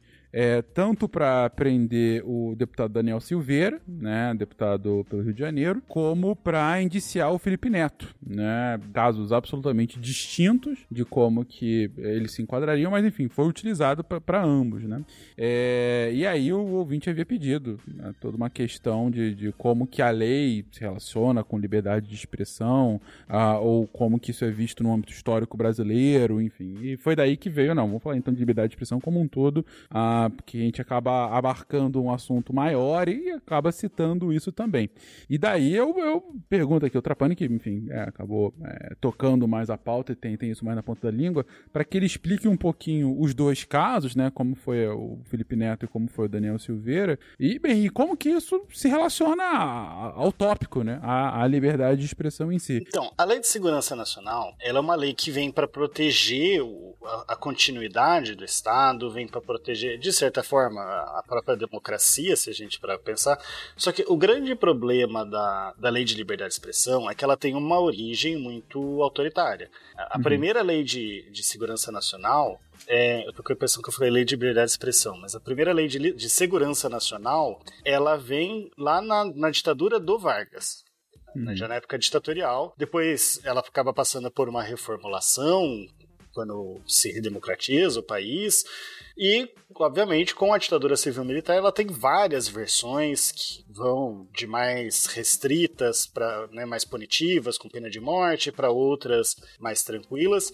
Essa que a gente tinha até um pouco tempo atrás, na verdade, né, no momento da gravação desse cast, ela ainda está em vigor, apesar dela ter sido revogada, porque a outra tem 90 dias para entrar ela, bom, é, é, já era do momento de redemocratização, né, 1983, já tinha uma diminuição na repressão, mas ela ainda é uma lei que ela tem esse vício de origem e ela tem muitos termos que são são muito abstratos, que são, sabe, que você consegue encaixar qualquer coisa, por exemplo, incitar subversão à ordem política ou social, é, ou até você pegar caluniar ou difamar o presidente da república, sendo que a gente está aqui o tempo inteiro discutindo a questão de, de você difamar o presidente da república, é, é, lógico, você tem uma proteção da figura do presidente da República, da figura das autoridades, que é importante, mas você também tem esse lado democrático de você poder fazer as críticas. É, outras aqui, tentar mudar com emprego de violência, o grave ameaça, a ordem, o, o, regime vigente ou o Estado de Direito. Apesar de usar o Estado de Direito, você encaixa muita coisa nesses crimes. Então isso era um problema. Só que a discussão de mudar essa lei ela é muito antiga. Você tem projetos de lei é, desde acho que pelo menos 91, se não antes. Então, várias, vários projetos de lei para mudar a lei, para substituir essa lei, porque você precisa de uma lei que proteja o Estado, que proteja a democracia. Só que essa discussão ela se tornou muito mais recente, muito mais importante em, tempos mais recentes porque desde 2018 o uso da lei foi absurdo, assim, aumentou absurdamente. Eu não vou falar dados aqui agora, mas assim, 2018, 2019, 2020 veio aumentando muito, tanto para punir opositores ao governo, como o Felipe Neto, e ele foi exatamente nessa de caluniar o presidente da República, né? Foi por chamá-lo de genocida. É, e aí ele foi processado na Lei de Segurança Nacional. Mas você tem outros casos, o Adélio Bispo, né? E aí, obviamente, uma pessoa, ele não tentou matar um presidente da República, senão teria até um artigo específico. Mas é, ele caiu num crime de praticar atentado pessoal por inconformismo político. foi um atentado à vida de um candidato à presidência, né? Uhum. É, é, um crime que fere a, a democracia, o próprio jogo político. Você tem o Roberto Jefferson também, mais recentemente, de é, tentar incitar a violência contra um dos poderes. Você tem vários casos famosos. O Daniel Silveira, ele é bastante citado porque, assim, ele tá nos cinco, seis, sete artigos aí, vários tipos penais diferentes. Assim, ele foi processado e continuou cometendo, né? Então ele acabou sendo bastante marcado por isso. Então você tem, e o, o próprio ouvinte na pergunta dele, ele percebe isso, né? Que você tem usos da Lei de Segurança Nacional que são importantes para você manter a própria, a própria democracia, o próprio Estado Democrático de Direito, e você tem usos que são antidemocráticos. E esse é o grande problema em torno da lei. E aí você tinha os projetos de lei para tentar mudar ela, e você tinha até uma ação no STF para o STF tentar só dar aquela adaptada. Mas muita gente criticava que falou: não, é, esse tipo de lei, né, essa lei, ela tem um vício de origem, ela tem que ser revogada. Lógico, não simplesmente revogar, pronto, acabou. Porque é importante, você não pode. É aquela questão do. que a gente falou do Popper, né? Você não pode usar a sua liberdade de expressão para ir contra os direitos das outras pessoas, para ir contra a democracia, a democracia ela tem que se proteger. Ela não pode aceitar uhum. que a maioria simplesmente acabe com a democracia. Então a Lei de Segurança Nacional ela vem para isso. E aí, mais recentemente, né, você teve agora a aprovação da Lei 14.197, com alguns, alguns artigos que acabaram é, sendo vetados pelo presidente da República, né, alguns artigos que eu acho que seria até interessante de terem ficado, principalmente regulamentando fake news, e aí tem uma outra, toda uma outra discussão sobre liberdade de expressão, questão de fake Essa news. Essa pegou a gente de surpresa ele ter vetado, ninguém esperava, mas tudo bem. Ninguém né? esperava. também algumas que, que criminalizavam militares. Então ele, ele vetou algumas, mas a lei passou, né? E, e acho que foi uma grande vitória para a democracia, porque realmente é, tentou tirar esses crimes mais amplos que você encaixa qualquer coisa, subverter a ordem, né? O que é o que eu quero. O que eu quero punir é subverter a ordem. E mas mesmo assim mantendo esses crimes, mas agora pensados até dentro de um estado democrático e crimes que vêm para defender a democracia. Então aí entra essa dualidade da Lei de Segurança Nacional, tanto na sua importância quanto no perigo por trás dela. Perfeito. E, eu acho legal esse, esse a própria contextualização que, que o João fez na pergunta e agora o que você, você traz, que é justamente o tópico inicial da nossa discussão, né? Quando você cria limites uh, na expressão por parte uh, do, dos cidadãos em que o governo fala, olha, vocês podem falar de tudo, menos essas coisas aqui que são contra o governo, ou, enfim, quando você é, estabelece uma lei ampla o suficiente para ser utilizada ao bel prazer do governo a, quando ele vê algum tipo de oposição política, né? Para que você cerceie literalmente, né? Você faça uma censura, né? A, da, você puna a opinião passada e censure a futura, é, você começa sim, aí você entra numa discussão mais, mais profunda sobre se, se há plena liberdade de expressão ou não, né? Se tem alguma uma limitação no próprio. Se tem instrumentos jurídicos que, que de forma é, expressa limite, como parece que a gente tinha esse caso, né? Essa, essa legislação uh, ampla da ditadura, mas de qualquer forma, é, enfim, acho, acho interessante a gente ter pontuado isso, como eu disse, não só porque motivou a pauta, mas porque a gente volta aqui a um ciclo e, e fecha aqui dessa discussão sobre a liberdade de expressão no século XXI, né? Aqui na pauta a gente trouxe muito das origens históricas, muito da própria evolução do termo você vê que quando a gente falou de liberdade de expressão, a gente pincelou liberdade de expressão de imprensa, que é algo que era fundamental e continua sendo absolutamente fundamental, ah, mas que era, enfim, primordial, sei lá, no século 17, 18, né? Que era, na verdade, que era e continua sendo uma das bases da democracia, você ter uma imprensa livre. E a gente se focou mais em outras formas de, de você passar as informações, que são as mídias sociais, que é, é o debate atual, né? A liberdade de imprensa em teoria, ela não é juridicamente questionada, né? Ainda que na prática isso efetivamente o seja. Uh, muitas vezes a gente viu, inclusive, exemplos disso uh, na última viagem presidencial à Europa. É,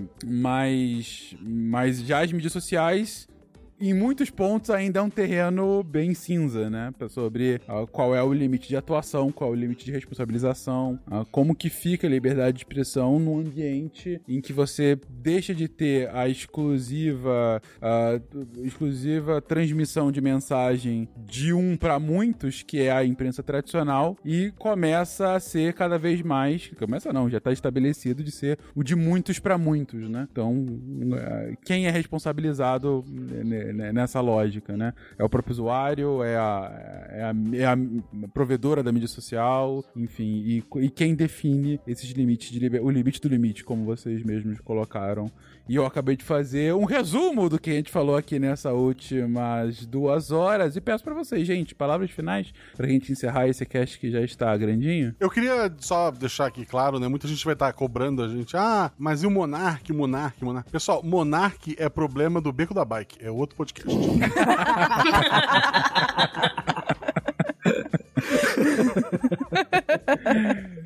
não confunda, não confunda os podcasts, não né? Não confunda os podcasts. Vai cobrar o Vetter. Não se esqueça da minha calói. É...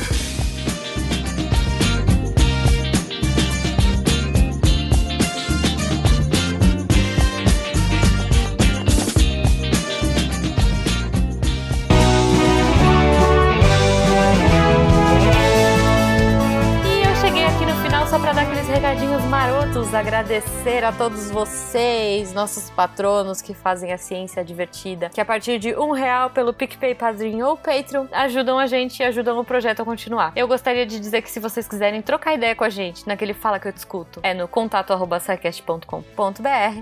Se for pelas redes sociais, arroba Portal Deviante no Twitter e no Instagram. E, claro, o jeito que a gente mais gosta é aqui pelo post mesmo. Você clica no site do Deviante, entra no episódio de hoje, rola até o final lá e coloca o seu GIF, sua dúvida, sua sugestão e a gente vai uh, trocar ideia com você, tá bom? Os participantes estão sempre de olho aí para interagir. Eu queria agradecer também ao Cambly que uh, apoia a gente também, que tá aqui agora nesse novo formato. Eu espero que vocês gostem. A gente tá fazendo com muito carinho. Eu e a Debbie agora nós estamos nos revezando aí. Eu tô achando uma experiência muito divertida, muito gostosa. Espero que vocês gostem também e que isso inspire vocês a, quem sabe, trocar ideia aí com os professores que a gente tá falando. E se a gente tá recomendando, gente, é porque eles são gente boa, eles são divertidos e vocês vão adorar conhecer, tá?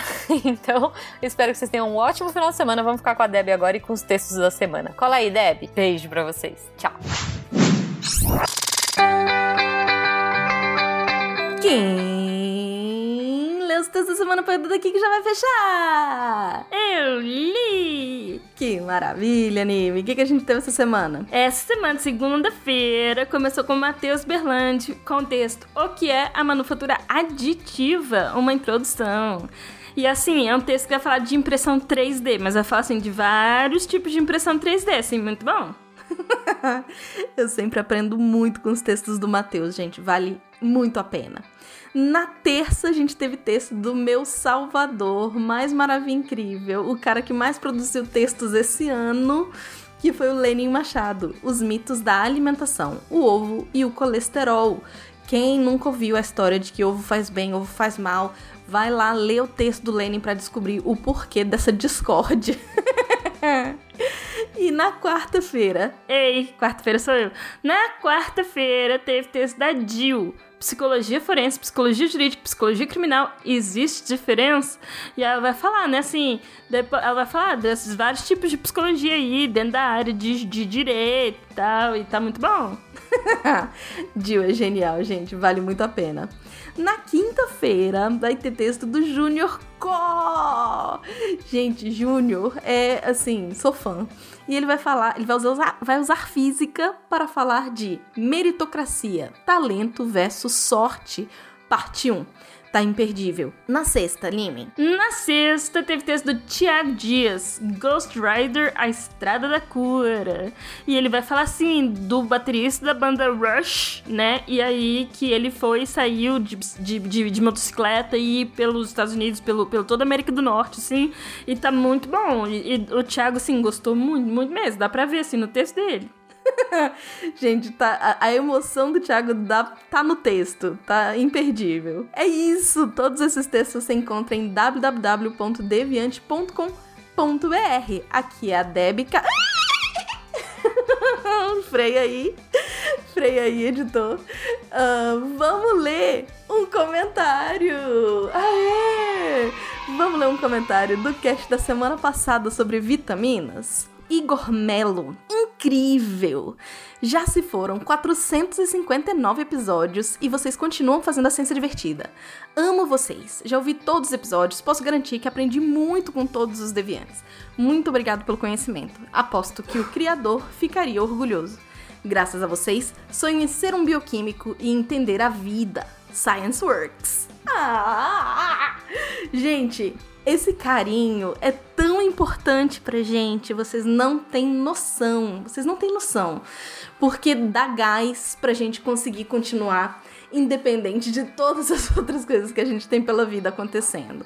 Então, muito obrigado mesmo pelo carinho e façam como o Igor, comentem, comentem, comentem no post, mandem e-mail, para a gente estar tá em contato com vocês. E todos esses comentários são lidos no Derivadas. Então não esquece, uma vez por mês, ali mais ou menos na terceira semana do mês, sai o Derivadas com a leitura de e-mails e comentários nos posts. Beleza? Agora sim, aqui é a Debbie Cabral, editora do portal Apagando a Luz da Torre Deviante. Unime! Unime! Este programa foi produzido por Mentes Deviantes. deviante.com.br. Este programa foi editado por Tapcast. Edições e produções de podcast.